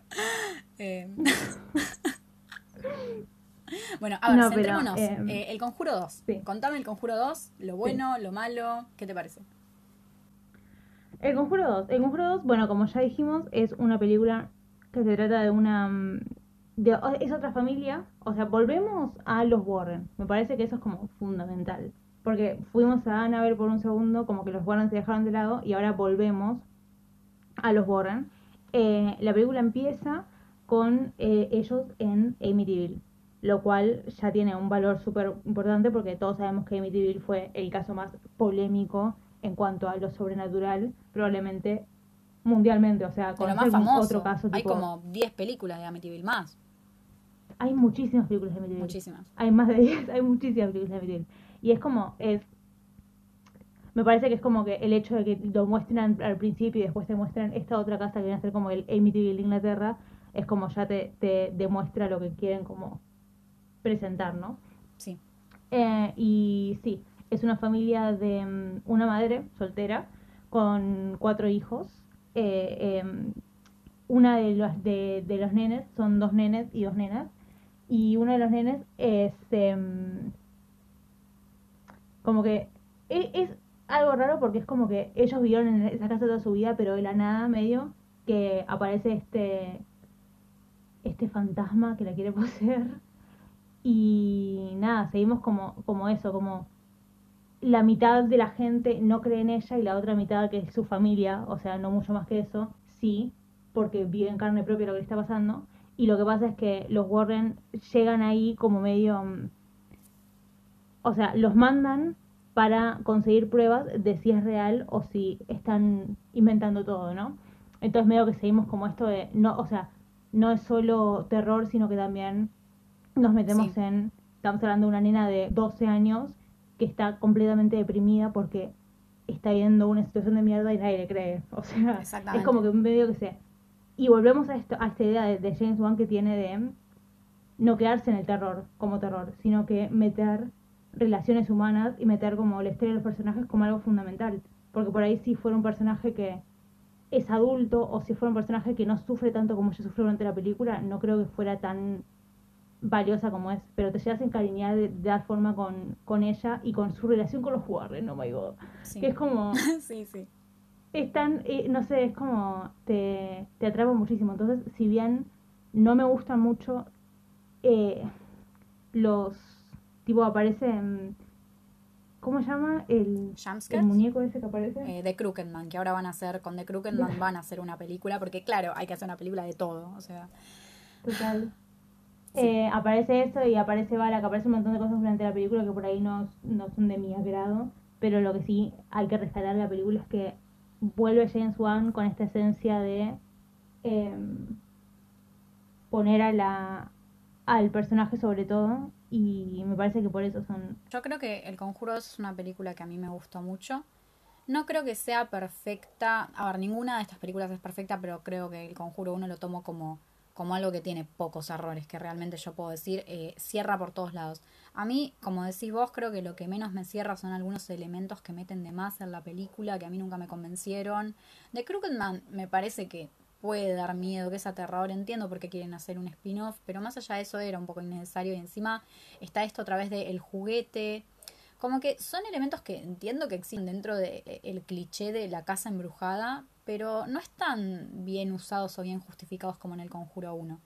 Eh, de hecho, más allá de la escena que es muy famosa y para mí está muy buena de Balak en la habitación, que es la escena que dije al principio de todo que me gusta mucho, de Balak en la, en la casa de los Warren entrando a la habitación, que, que Lorraine la, la persigue por el pasillo. Salvo eso, todo lo demás tiene pocas escenas que me hayan así gustado. Creo que la película se me hace hasta lenta también al principio. No, perdón, lenta no. Eh, al, al, contrario, me, me, equivoqué. aburrida, pero en el tema de que no conozco a los personajes porque avanza muy rápido. Como que de la nada aparecen los pendejos y la casa empieza a estar poseída. Entiendo que fue así, que supongo que el caso real es un poco así, no se mudaron a la casa, no es la típica historia de mudarse a la casa que estaba embrujada, ¿no? Sino que empezaron a aparecer como un espíritu, una presencia, un demonio. Eh, sin tratar de hacer mucho spoiler, creo que la primera parte a mí no me enganchó y yo estaba como no entiendo esto, no, no veo tanto la esencia de James Wan, pero a medida, a medida que van desarrollando al personaje principal de la nena y cuando aparecen los Warren, que creo que aparecen a partir de los 30, 40 minutos de la película, creo que ahí la película levanta muchísimo, a mí me gustó muchísimo y, y creo que ahí se desarrolla súper bien, es súper interesante, creo que los Warren son como la esencia de esa película, creo que son los verdaderos protagonistas y, y, me gusta mucho su relación. O sea, yo no sé si diría que El Conjuro 2 me dio miedo. No creo. Y no sé si yo, yo la puedo ver como una película de terror. Pero sí, a ver, no puedo decir que no porque tiene un montón de elementos que están bien usados pero yo la veía como una película, no sé, de amor, ¿viste? Entre ellos. Es como que exploran mucho su relación, la relación de los Warren, y yo estaba como, no sé, yo estaba disfrutando la película, pero más porque los estaba shipeando, y cuando estaba tensa era porque no quería que les pase nada, ¿viste? Pero bueno, lo consiguen bien, lo consiguen bien. No sé si la historia era lo que más, lo que más me gusta, pero me enganché, así que sí, está bien hecho. Es como que lo tengo que, lo tengo que, reconocer, ¿no? Sí. A mí me pasa, eh, me pasa medio al revés. No con el hecho de que es una película de amor, porque claramente, o sea, Titanic Who, o sea, totalmente. Pero eh, me parece, me parece al revés, tiene como, me parece que tiene unos sustos súper interesantes. La forma, no sé, siento que me, me acuerdo de la escena mm, de Billy, el, el hijo que conocemos, porque el otro hijo es tan inútil como yo en la facultad, pero, eh, pero eh, en la escena esa que Billy eh, del pasillo, que aparece el trencito y... No, no es un trencito, es un camión de bomberos. Y no sé, siento que, ese tipo de escenas que es como que... Me gusta cuando hace, logran generar terror sin mostrarte nada. Repito, o sea... Sí, sí, sí. Claramente se entiende que tengo un problema con los screamers, ¿no? O sea, ya, ya lo dejamos claro. No, sí, a mí me pasa lo mismo. Quizá no me acuerdo tanto de esas escenas, pero pienso igual que vos como que es, eh, me parece súper interesante que puedan lograr terror de, de no mostrarte nada. O sea, te muestran lo justo y necesario para asustarte. Y me parece que, que, que es genial. O sea, yo creo que si no me mostraban ningún screamer, si no me mostraban al, al Crooked si ni siquiera me mostraban al viejo, yo hubiera sido feliz con esa película. O sea, de cualquier forma me hubiese gustado porque tiene, me parece que tiene muchas escenas súper interesantes. Y al contrario de lo que me decís vos, siento que la relación entre la familia fue como lo que más me cautivó a mí. Fue como, no sé si es porque, porque entiendo esa relación tipo madre-hija, madre soltera, hija, o sea, es como, por ahí es como que me, me llegó más por ese lado. Pero es como, o sea, vos ves una familia cayéndose a pedazos, una nena que está súper triste y que es eso, es como por eso el, el demonio viene a agarrarla, ¿no? Porque viste que siempre dicen es como la persona más débil. Entonces, no sé, a mí me pareció que era súper interesante. Por ahí, repito, no me parece que, que dé miedo, que, o sea, en eso concuerdo con vos, que no, no sé si es una película de terror, le diría yo, pero como, no sé, me parece que lo que quiso crear, lo creó súper bien. Sí, sí, y es, yo le doy puntos porque no sigue eh, la misma línea que el Conjuro 1. Está utilizando un elemento similar de la casa con una presencia, pero esa vuelta de, de que la película, en cambio el Conjuro 1, que medio que ya desde el primer momento nadie duda que ahí hay una presencia, siempre, o sea, los Warren entran y acá hay algo malo y pasa esto y pasa esto, y vos lo sabés, o sea, lo que estás evitando en realidad es como que querés que se solucione, que no pase algo malo. Acá en la segunda película está todo esto de te creo, no te creo, la nena está flayando todo, pero nosotros sabemos que no, porque nosotros vemos las escenas de cómo la familia es atormentada por la presencia, pero como todos los demás no lo ven y cómo está bien justificado que no lo vean y no se puedan dar cuenta. Y eso está muy bueno. Es como que hasta, hasta casi el último momento no sabes bien qué va a pasar con eso. A mí eso sí le doy punto, sí. Y bueno, y creo que se nota que la película es de Jane Wan. O sea, es una buena película. Es una muy buena película, sí. E, esta también es la película en la que vemos la, Balak escrito unas 50 veces atrás de Lorraine. Cada vez que la mina respira tiene un Balak escrito atrás. es la primera vez que aparece Balak. Yo, eso sí. ¿Te gusta Balak? ¿Te, te parece necesario Balak? eh, Balak, hay cosas. Porque podemos, podemos engancharlo con la monja, podemos ir tirándolo para la monja, pero Sí, eh, sí, me parece que es interesante. Es un mismo personaje, o sea, los, Sí. los relaciona al mismo personaje que viene a ser la monja, pero es clara la diferencia entre una otra y la otra película. O sea, Sí. no sé qué pensás vos de la monja, pero me parece que. Creo que, que la, odio lo la odio demasiado porque me gusta mucho la idea. Y como está tan mal hecha que es como, ah, pero. a mí no me gusta para nada La Monja, me parece una película muy mala y me molesta tanto eso, justamente que, que tiene una ambientación preciosa. Tiene una muy buena ambientación, es una película que tiene un presupuesto bastante, bastante, bastante grande, eh, más que El Conjuro 1. Es como que se nota que en todos los aspectos así como más técnicos, eh, yo, yo no sé de cine, ah, porque no sé si lo aclaramos, creo que en el anterior, eh, en el piloto, en esa especie de tráiler, quizás sí, pero no sabemos si va a quedar. Eh, Valen estudia cine y bueno, yo no. Ah, eso quería decir. Más. Nada más me gusta ver películas y hablar mucho de boludeces y no cerrar nunca la boca, así que nada. Pero la cuestión es que sin entender tanto elementos o aspectos más técnicos, igual puedo ver que la monja, no sé, yo creo que ni bien empezó la monja, yo estaba viendo como ese homenaje al cine de terror gótico, ¿viste? Eh, y me parecía tan piola, tan, tan, no sé, tan precioso porque es algo que dentro de lo que vos esperás de una peli mainstream no es algo que vos esperes, creo. Es como que la ambientación es bastante particular, es preciosa, donde está filmada, el castillo, eh, todo ese tono como súper, súper oscuro, la, la, el tipo de iluminación que hay, es como que eso me parece increíble. Ahora, todo lo demás, no, por eso me molesta tanto. Es como que puedo ver todo ese como ese homenaje y esa ambientación tan piola que yo digo, wow, los aplaudo y después todo lo demás, la historia no hay. o no sé si hay, es muy floja.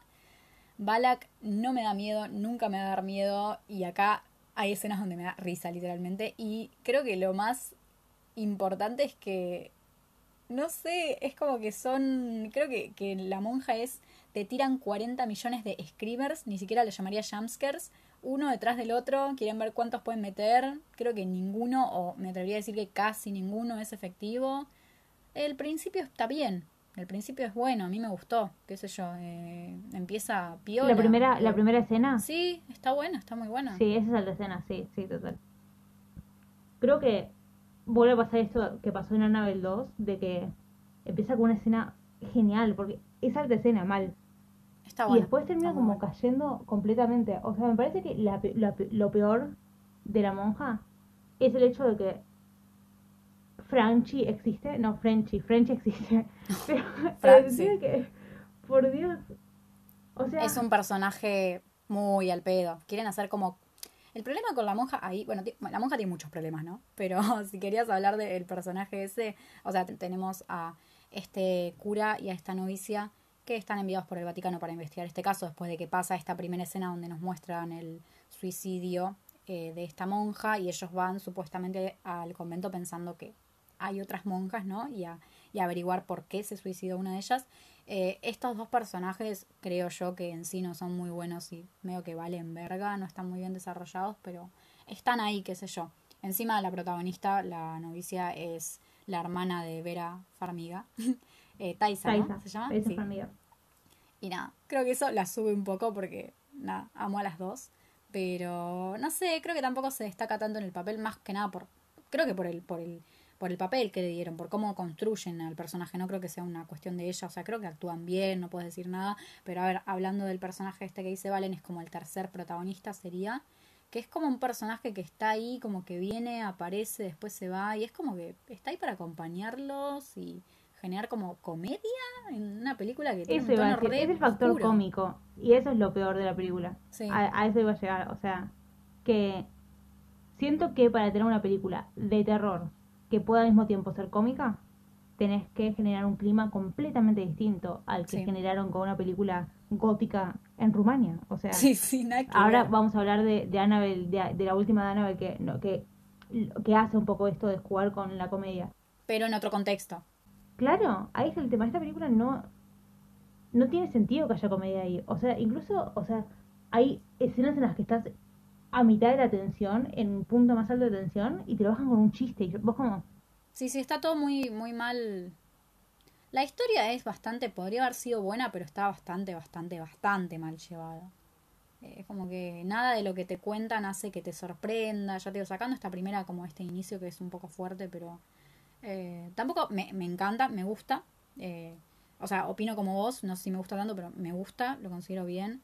Y es como que al principio de la película vos podés decir, bueno, me- no sé, la primera, no sé, el primer tercio de la película, piola, ahora después es como que, no sé, no se lo toman muy en serio. Creo que te, quieren tirar como jumpscares por tirar. Mira, vamos a decir la verdad, ¿te acordás de alguna, sacando la primera escena, que ni siquiera es un jumpscare en sí? ¿Tiene algún jumpscare o screamer que valga la pena? Yo creo que no, qué sé yo. Eh, no, creo que el único que me gustó, pero porque me gusta la idea también, es como la, la, mm, la idea viene a ser que están en este convento porque eh, están conteniendo al, al mal en su en toda su forma que viene a ser Balak, entonces tienen que, que constantemente estar rezando. Sí, Entonces, una monja sí a la otra, y la otra sí a la otra, y la otra sí a la otra, y en cuanto dejen de rezar, es como que Balak podría escaparse, ¿no? Pero salimos de la Segunda Guerra Mundial, un bombardeo de Alemania hizo que se rompiera el suelo, que estaba como tapando Balak. o era sea, como un portal, em, creo. Como una especie de entrada a un portal. Claro, sí. Eh, y como que se rompe el portal, pero si se rompe el portal por una bomba, o sea, no sé, bueno, digamos, problemas. Em, No tiene mucho sentido, Y- pero sí. Sí. Eh, o sea, la vemos a ella rezando, como que la- las monjas la llaman a ella a rezar con ellas. Y es como que las ves rezar a todas, pero después te das cuenta de que en realidad está sola. Y eso, eso me gusta, es como, me parece interesante, es como, pero me gusta la, la idea, por ahí, no Sí, sé, sí, por eso, me encanta la idea de la monja en sí. No sé si fue bien, si estuvo bien como hecha, pero Va, yo creo que sí sé que no estuvo bien hecha. O sea, yo creo que pienso lo mismo que vos. La idea me encanta, eh, la ambientación la aplaudo y me encanta como ese homenaje. Yo sentía, digo, wow, qué loco ver en, en una película así como de cine mainstream algo así, ¿no? Como este esta vuelta al Sí. cine gótico. Pero todo lo demás creo que está mal. Eh, La escena donde, que es medio como al final, que la protagonista le escupe la sangre de Cristo a Balak. O sea, no me podés poner eso como un, como un, como una solución. Te juro que, Dios mío. O sea, para los que lo hayan visto sabrán. O sea, a ver, ¿quién no se rió con esa escena? Por favor, díganme en los comentarios. En los comentarios no sé, porque tipo, ¿dónde comentan? ya el hecho de la sangre de Cristo Ya, era- existiendo, ya era ridículo tipo, el hecho de tener un objeto con la sangre de Cristo. Dale, déjate de romper la bola. Es todo bastante poco creíble. Está como mal. No sé. Justamente creo que es la película más religiosa de todas. Y la hace todo mal, muy poco realista. O sea, si vas a utilizar tantos elementos que, que son tan como específicos, informate bien, no sé. Si te parece, no sé si sigue. Si, si vale la pena seguir hablando de la monja. ¿Qué sé yo? No, lo único que por ahí está, estaría bueno aclarar es que El Conjuro 2 logró mostrarte un personaje que si bien te gustara o no Balak, te interesara o no Balak, es interesante la escena en la que la ves por primera vez como Sí. Con Lorraine y eso que contabas vos de, de la escena del pasillo y después de la pintura. Que después de eso, o sea que esos cinco minutos fueran mejores que toda una película, Sí, tenés como, completamente razón. ya se dice sí, sí. demasiado. Sí, cómo te presentan a Balak en la película 2, por eso fue tan poderoso, como que dio Total. miedo. A ver, yo te digo, a ver, yo te puedo decir ahora, jaja, Balak, me cago de risa. Pero bueno, a ver, está bien, no estoy en el contexto. El Conjuro 2, 2016, 2017. Eh, sale el Conjuro 2, aparece desde escena, como que la monja nunca había aparecido, la muestran, es como que entiendo, fue súper impactante. Y después se convierte en la monja 2018, que es casi como un meme la monja. O sea, literalmente yo la tengo como un meme, te juro. Literal. Y hablando de memes, Hablando de memes, hablando de memes, llegó el momento, llegó el hacemos. momento. no sé. Pasamos a nuestro año favorito para las películas de terror, dijo Nadie Nunca, 2019.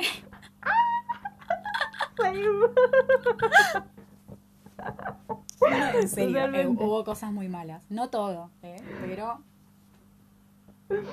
Eh, osito, no sé. No, mentira. No, no, salió no. de Lodge en 2019. Salió Midsommar en 2019. sa- sa- me arrepiento. Salió Midsommar en 2019. A mí me gustó la segunda parte de It, me gustó. A muchos no, pero a mí me gustó. Defensora de Andy Muschietti siempre, viste yo. Pero bueno, después otro tema, tema para otro, para otro podcast.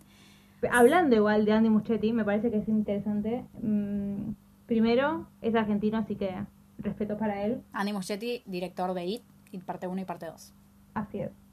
El escritor de It, eh, parte 1 y parte 2 también, es el director de Annabelle Comes Home, que es la última hasta ahora de Annabelle, eh, que salió en 2019.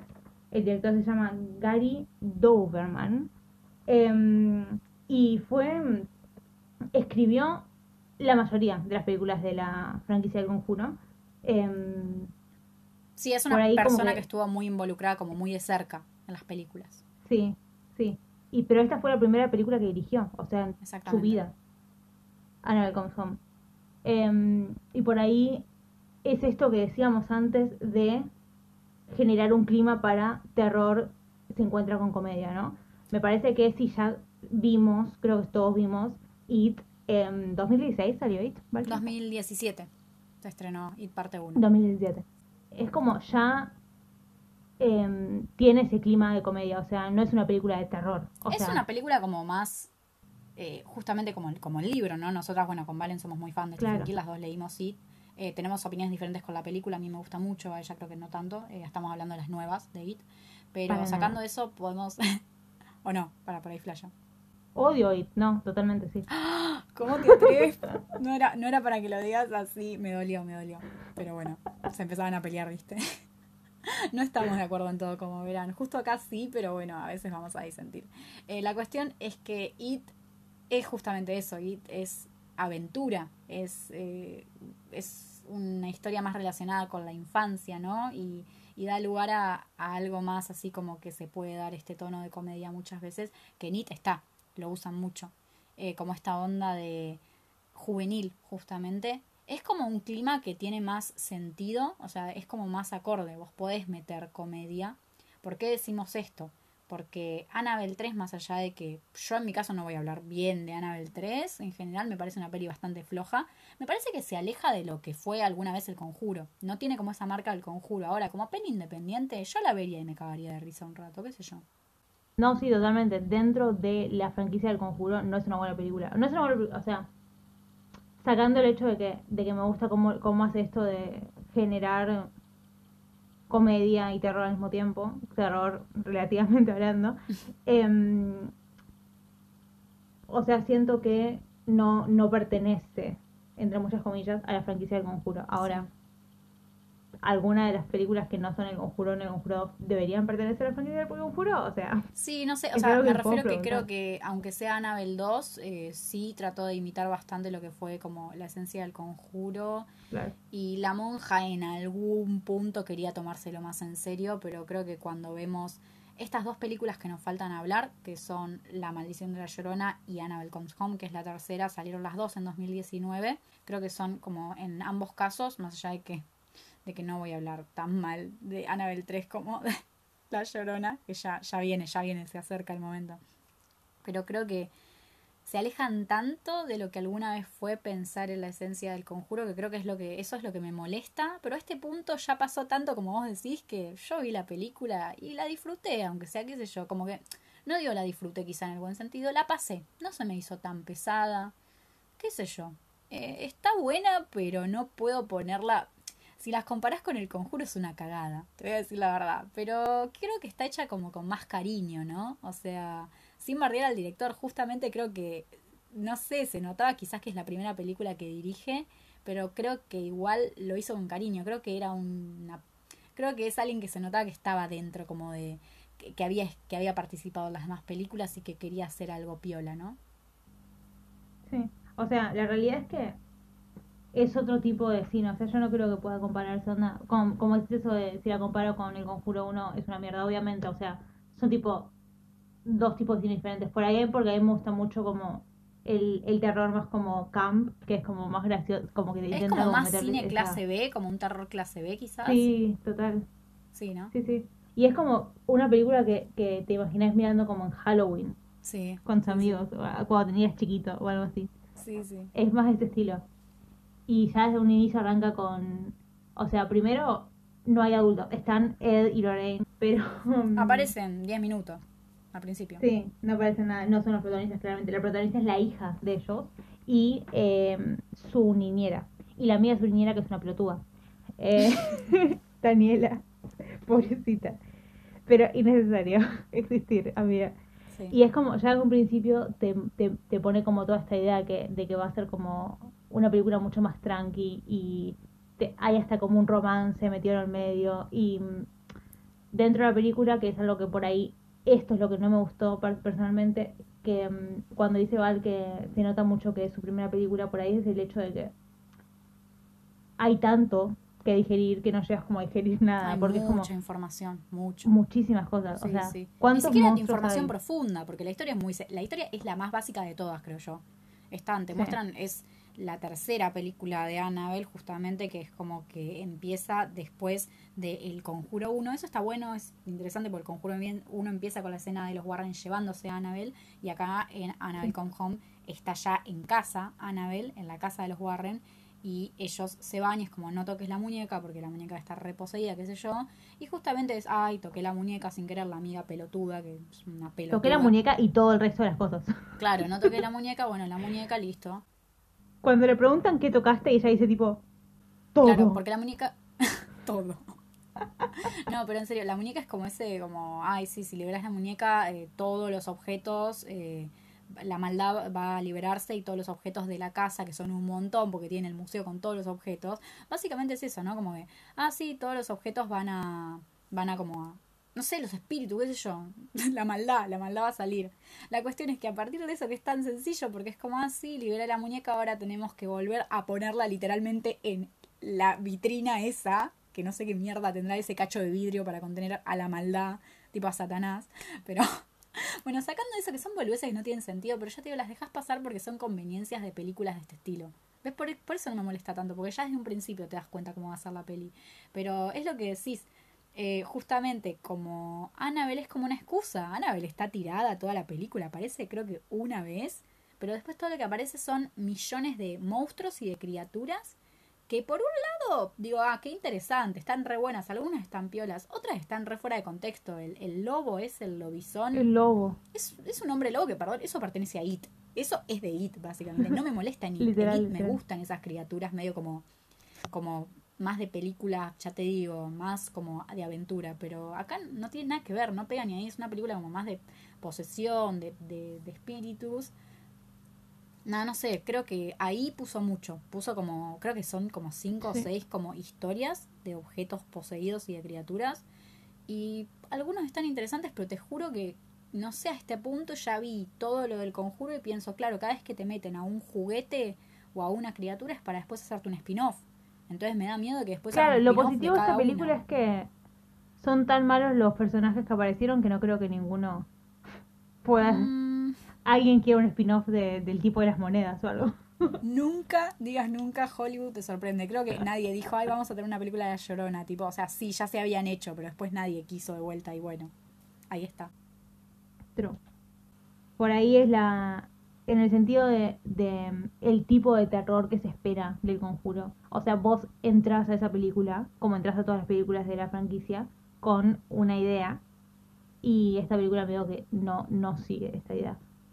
Como película, si estuviera aparte y si estuviera en Disney, sería alta película. O sea, la amaríamos. Sí, Pero- estaría bien, qué sé yo. O sea, sí, sí, te- te- me- dura mucho quizás, yo le sacaría un poquito, pero está bien, no me voy a quejar, está bien.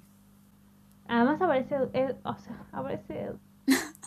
No podemos, acá no puedes ser objetiva cuando aparece Ed. Literalmente. Al final de la película, cuando dice que quiere escuchar una canción, yo tipo grité, sí. Iba a los créditos y yo como, ¡Ah! no puedo creer que me hicieran esto. Conclusión de la película. Em, está por llegar Halloween, así que si tenés 10 años, puedes mirarla y te va a gustar. Bien, mi Esa es la conclusión, conclusión. mi conclusión es, basta de hacer películas de Annabelle. Basta, por favor. Ya va a salir Annabelle 4, creo que está para 2022. Yo no sé, ya no tengo más fe. La verdad que no. ¿Vería estas pelis así a partir de ahora? La verdad que no. Quiero ver El Conjuro 3. No sé por qué, por el director de, de La Llorona, pero bueno. Eh, después todo lo demás es como que las vería si las ponen en una juntada. O si me obligan a ir al cine por un cumpleaños. ya saben, tipo, si me invitan a un cumpleaños a ver esto y voy, la voy a pasar mal y estoy yendo nada más por ustedes, sépanlo. Siéntanse mal, me están haciendo gastar plata. ¿Sabes lo caro que está el cine encima, boluda? Está re caro. Literal. Dios mío. Bueno, así que vamos a la última, que salió también ese mismo año.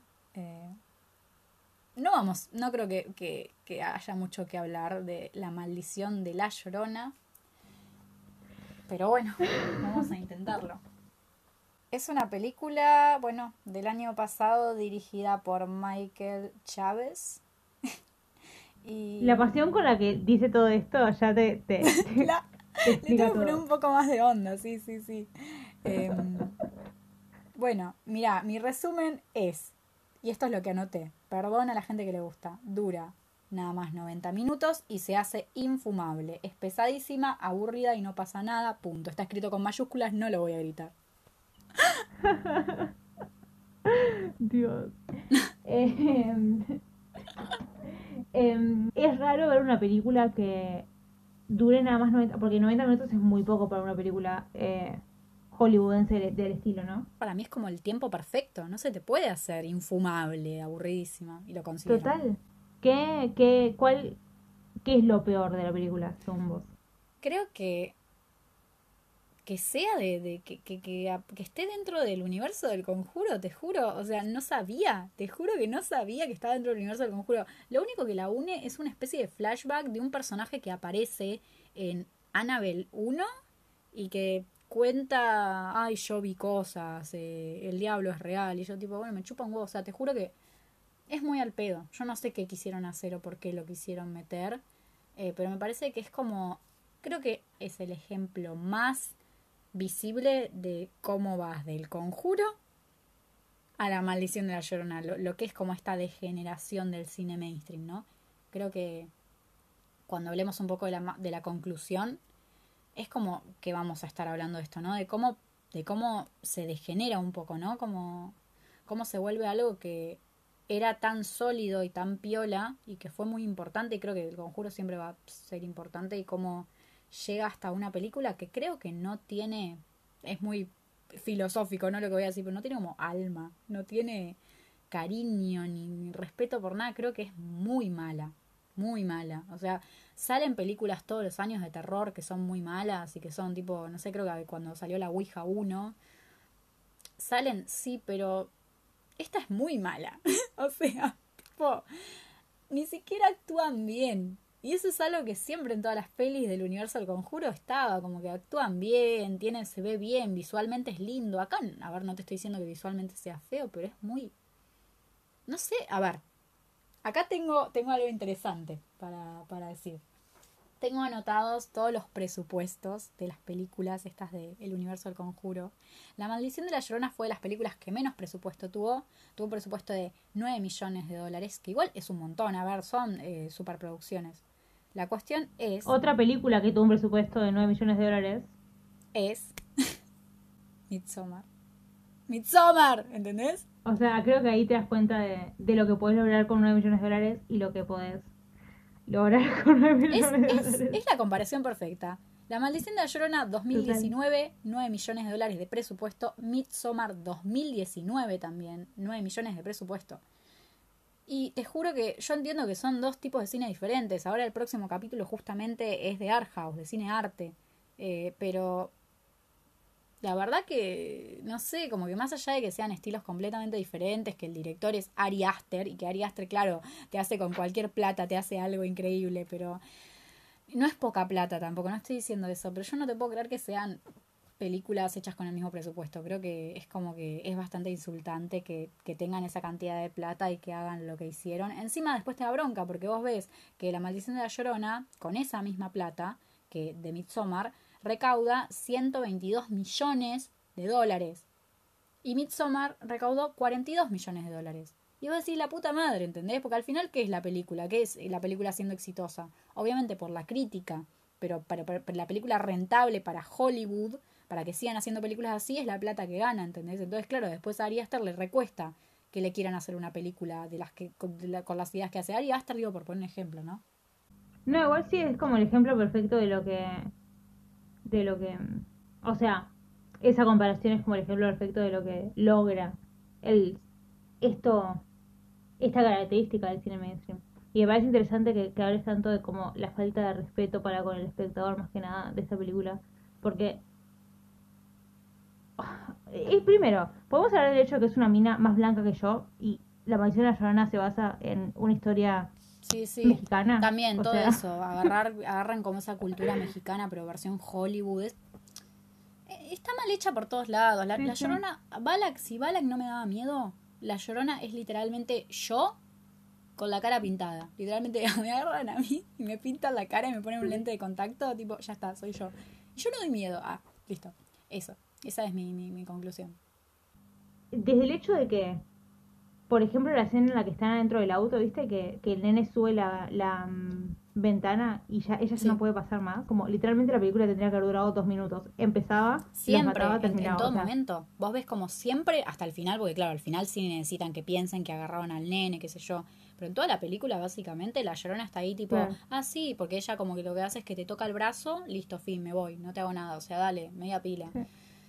Eso una vez, porque una vez lo hacen en todas las películas, bueno, sí, pero lo hacen en toda la película, es como que aparece y se va, y tipo, en serio, ni siquiera aparece como un screamer, como que aparece tipo, hola, es como que, no sé, es muy bizarro, no sé, es, está mal la película, está mal. Encima esto, el señor este que aparece como para ayudar, porque es la madre con los dos nenes, la llorona que quiere robar a los nenes, fin, no hay mucha historia, no hay historia básicamente, ¿no? Y la madre quiere proteger a los nenes, nadie le cree.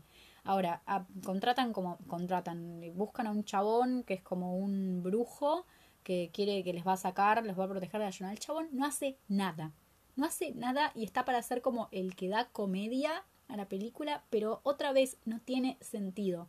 Y acá encima el personaje está tan mal que, te ganas de pegar una piña, te juro. Es como que, no sé, me molesta, me molesta. Es como que todo, ni siquiera son chistes buenos, no son momentos graciosos de verdad, están todos horribles, son un horror. Toda la película está mala. Toda la película está mal. Así que medio que podemos. Como.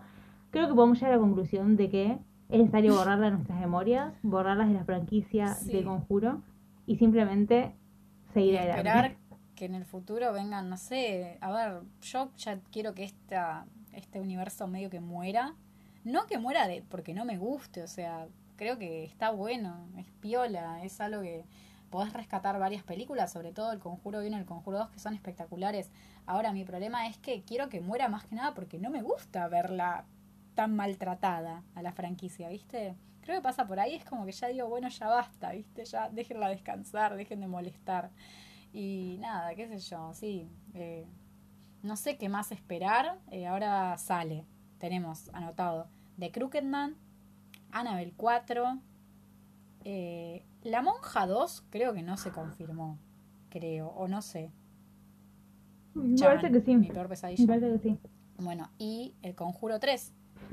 El Conjuro 3 va a estar dirigida, como ya dijimos, Así por es. este mismo señor que dirigió La Maldición de la Llorona. Y yo la verdad que no sé qué esperar. O sea, ya el hecho de que no esté dirigida por James Wan y encima por este señor. Pobre señor, yo qué sé yo, yo no tengo puta idea de cine. Yo si me pones a dirigir La Llorona lo haría re mal, pero bueno, en- no, por algo no me dedico a esto, ¿no? Pero no sé. No, yo creo que esta fue su primera película, su primer largometraje, así que no, no podría decirte si... Porque normalmente cuando, si no me gusta un director, si me gusta mucho un director, Claro. suelo mirar otras películas para ver tipo si es que esa película fue un error o si tipo su cinematografía y su existencia es el error. Pero en este caso no podría decirte porque es, es su primera como... Creo que es su primer largometraje. Entonces, em, pero no sé, no sé si, por eso yo te repito, no sé si fue una mala decisión desde la Claro. escritura, no sé si fue una mala decisión desde la realización, no sé si fue una, ma- una mala decisión desde la producción que le bajó ficha y el flaco lo siguió, pero mm, sí, es claro, eh, claramente esto, esto que decías vos de entre Conjuro y La Llorona, son como los dos límites de lo, Sí. de lo bueno y de lo malo. Y lamentablemente eh, el mainstream usualmente hoy día se encuentra más cerca de estar del lado de la llorona que de estar del lado de el conjuro. Y eso es lo que hace que mm, esté tan eh, sea tan maltratado y esté tan como infravalorado por la sociedad en general. O sea, si no, eh, no veríamos como vemos que gente increíble que merece todos los premios del mundo no sea ni siquiera nominada, porque Tony Collette debería haberse ganado el En Oscar Hereditary. a todo. por su actuación en Hereditary. O sea, ese es un ejemplo más. Por Eh, ejemplo, sí. Con Valen, cuando, cuando empezamos la idea de hacer el podcast, creo que en cada episodio que planteamos hacer era un poco bueno, más allá de a nosotras nos gusta mucho, ah, bueno, este manga, esta peli, esta serie o cosas que no nos gustan, porque vos podés criticar, quejarte o podés hablar muy bien de algo y recomendarlo, ¿no? Pero más allá de eso, ¿qué podemos hacer para poder hablar de algo más desde el concepto y, cuestionarnos más cosas? En este caso, eh, usar, como dijimos desde el principio, estamos hablando del conjuro primero porque nos gusta, ¿no? Porque nos parece importante y porque existe y es muy conocida todo lo que sería este universo y esta saga, este, este mundo que crearon, ¿no? Y es súper interesante. Ahora, lo usamos como un ejemplo para poder discutir y nosotras mismas darnos cuenta acá mientras hablamos, porque es algo que más allá de que tengamos guionado, no, no, lo llevamos como una conversación más improvisada y al terminar con, con La Llorona, que me da lástima terminar hablando de La Llorona como la última película, ¿no? Pero te muestra eso, es como que creo que lo dijiste súper bien. El cine mainstream hoy en día, lamentablemente, en el terror, está más, eh, pasa más veces o está más cerca de ser lo que es La Llorona que lo que es El Conjuro. Y es triste porque creo que entre 2010, 2000, los primeros años de la década, surgieron estas películas, ¿no? Estas ideas muy bien hechas, muy bien ejecutadas, directores como James Wan o otros, que la verdad que ahora no recuerdo y por eso no, no tiro por tirar, pero que, que supieron hacer algo muy bueno y que marcaron un antes y un después. Ahora, últimamente, creo que... ¿Cuál dirías que es el principal problema de, de por qué funcionan mal estas películas en el mainstream? O sea, yo, por ejemplo, si tengo que decir algo, creo que los dos puntos más importantes es que no, no hacen una buena historia, ni un buen guion, ni, ni buenos personajes, como que no, no les interesa contar algo, ¿no? Y, y, centrarse en contar eso y que sea interesante y que sea lindo y que esté hecho con cariño, creo que eso es lo, lo principal. Y creo que lo segundo es cómo está acompañado de cada vez más jumpscares y jumpscares y jumpscares y la idea del jumpscare que es un recurso tan, tan piola que puede funcionar tan bien. Y creo que ahora, hoy en día, el jumpscare es mal utilizado en general y es algo que está muy, muy, muy, muy eh, exagerado y muy explotado. Es como que está tan recargado en todo que, que se termina vol- volviendo algo como medio malo. O sea, el jumpscare ahora le preguntás hoy en día a cualquiera que, que sabe o que le gusta y te dice medio a susto barato. Y no tendría que ser eso, ¿no? Pero bueno, se convirtió en eso. Creo, sí creo, como decís vos, em, so- me parece que se recurre al jumpscare como eh, recurso barato exactamente por eso, porque es un recurso barato, porque es la forma, o sea, es esta idea de tomar cosas tan interesantes y tan buenas y llevarlas como a, mm, al extremo de lo, de, de lo negativo dentro de, de, de ese mismo género y es, o sea, si sos alguien a quien le gusta el género, a quien le gusta el cine en sí, es como, como la puta madre. Entiendo que necesiten ganar plata, o sea, sigue siendo una industria, lo entiendo completamente.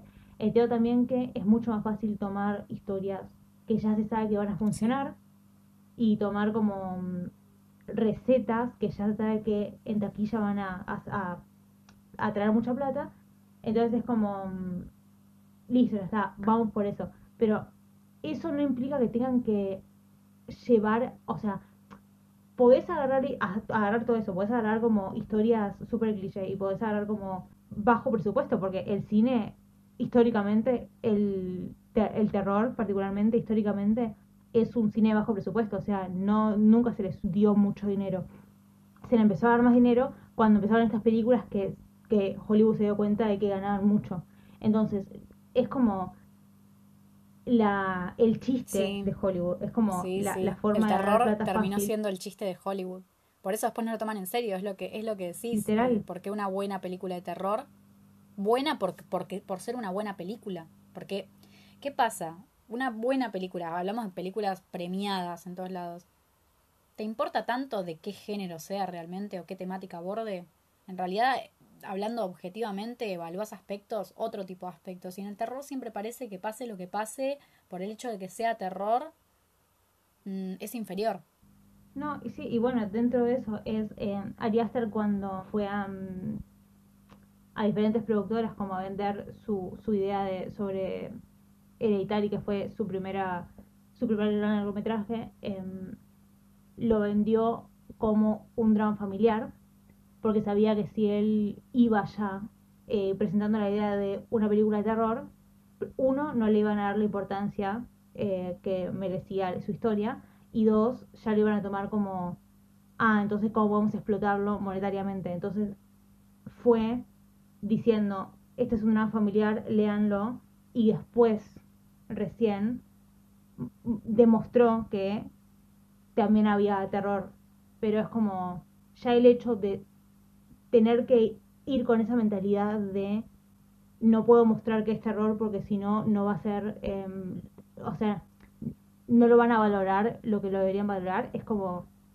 creo que ya te deja entender lo, todo lo que está mal con el mainstream. Y por ahí la razón por la que queremos hablar de eso, porque nos parece que es es súper interesante el mainstream como tal, pero mm, lo que se está haciendo hoy día con, con el género no, no sé, no estaría funcionando. Em, en conclusión, creo que el mainstream es algo que puede seguir utilizándose y que está bueno, que, que siempre va a estar bueno una buena película con clichés o con algo básico, pero, pero también estaría bueno que, que vuelvan a recordar todo lo que hizo James Wan en Insidious o en El Conjuro y que digan, bueno, vamos a volver a hacer eh, una producción, ahora James Wan inspirándose en Poltergeist, alguien inspirándose en James Wan, la próxima como generación y haciendo, creo, una película que, no sé, que recupere todos estos elementos, pero que lo haga de forma muy, muy bien, ¿no? Estaría bueno. Bueno, con, me parece con esta reflexión medio eh, depresiva que, que tiramos ahí, pero con un aire de esperanza, eh, 3 y cuarto de la mañana porque pues Amy TV Hours. Cierto. em, cerramos el primer capítulo de A nadie le importa. Nos vemos en Nos dos vemos. semanas con Art House y Ari Aster y todo lo bueno en el mundo. Y también tenemos un capítulo extra que va a salir el 31 de- octubre. Vamos a festejar Vamos a Halloween. festejar Halloween, sí. Eh, dicho todo esto, agradecer a todos los que lleguen a escuchar el podcast por quedarse. Arre, alguien se quedó escuchando las dos horas. Si se quedaron escuchando las dos horas, muchas gracias. Yo, Yo misma me voy a quedar escuchando las dos horas. Y mi mamá. Em, pero bueno, esto fue A Nadie Le Importa, el primer capítulo. Nos vemos en dos semanas. Y bueno, nada. Gracias, Valen, por todo. Gracias a vos, Val. Nos vemos. Adiós.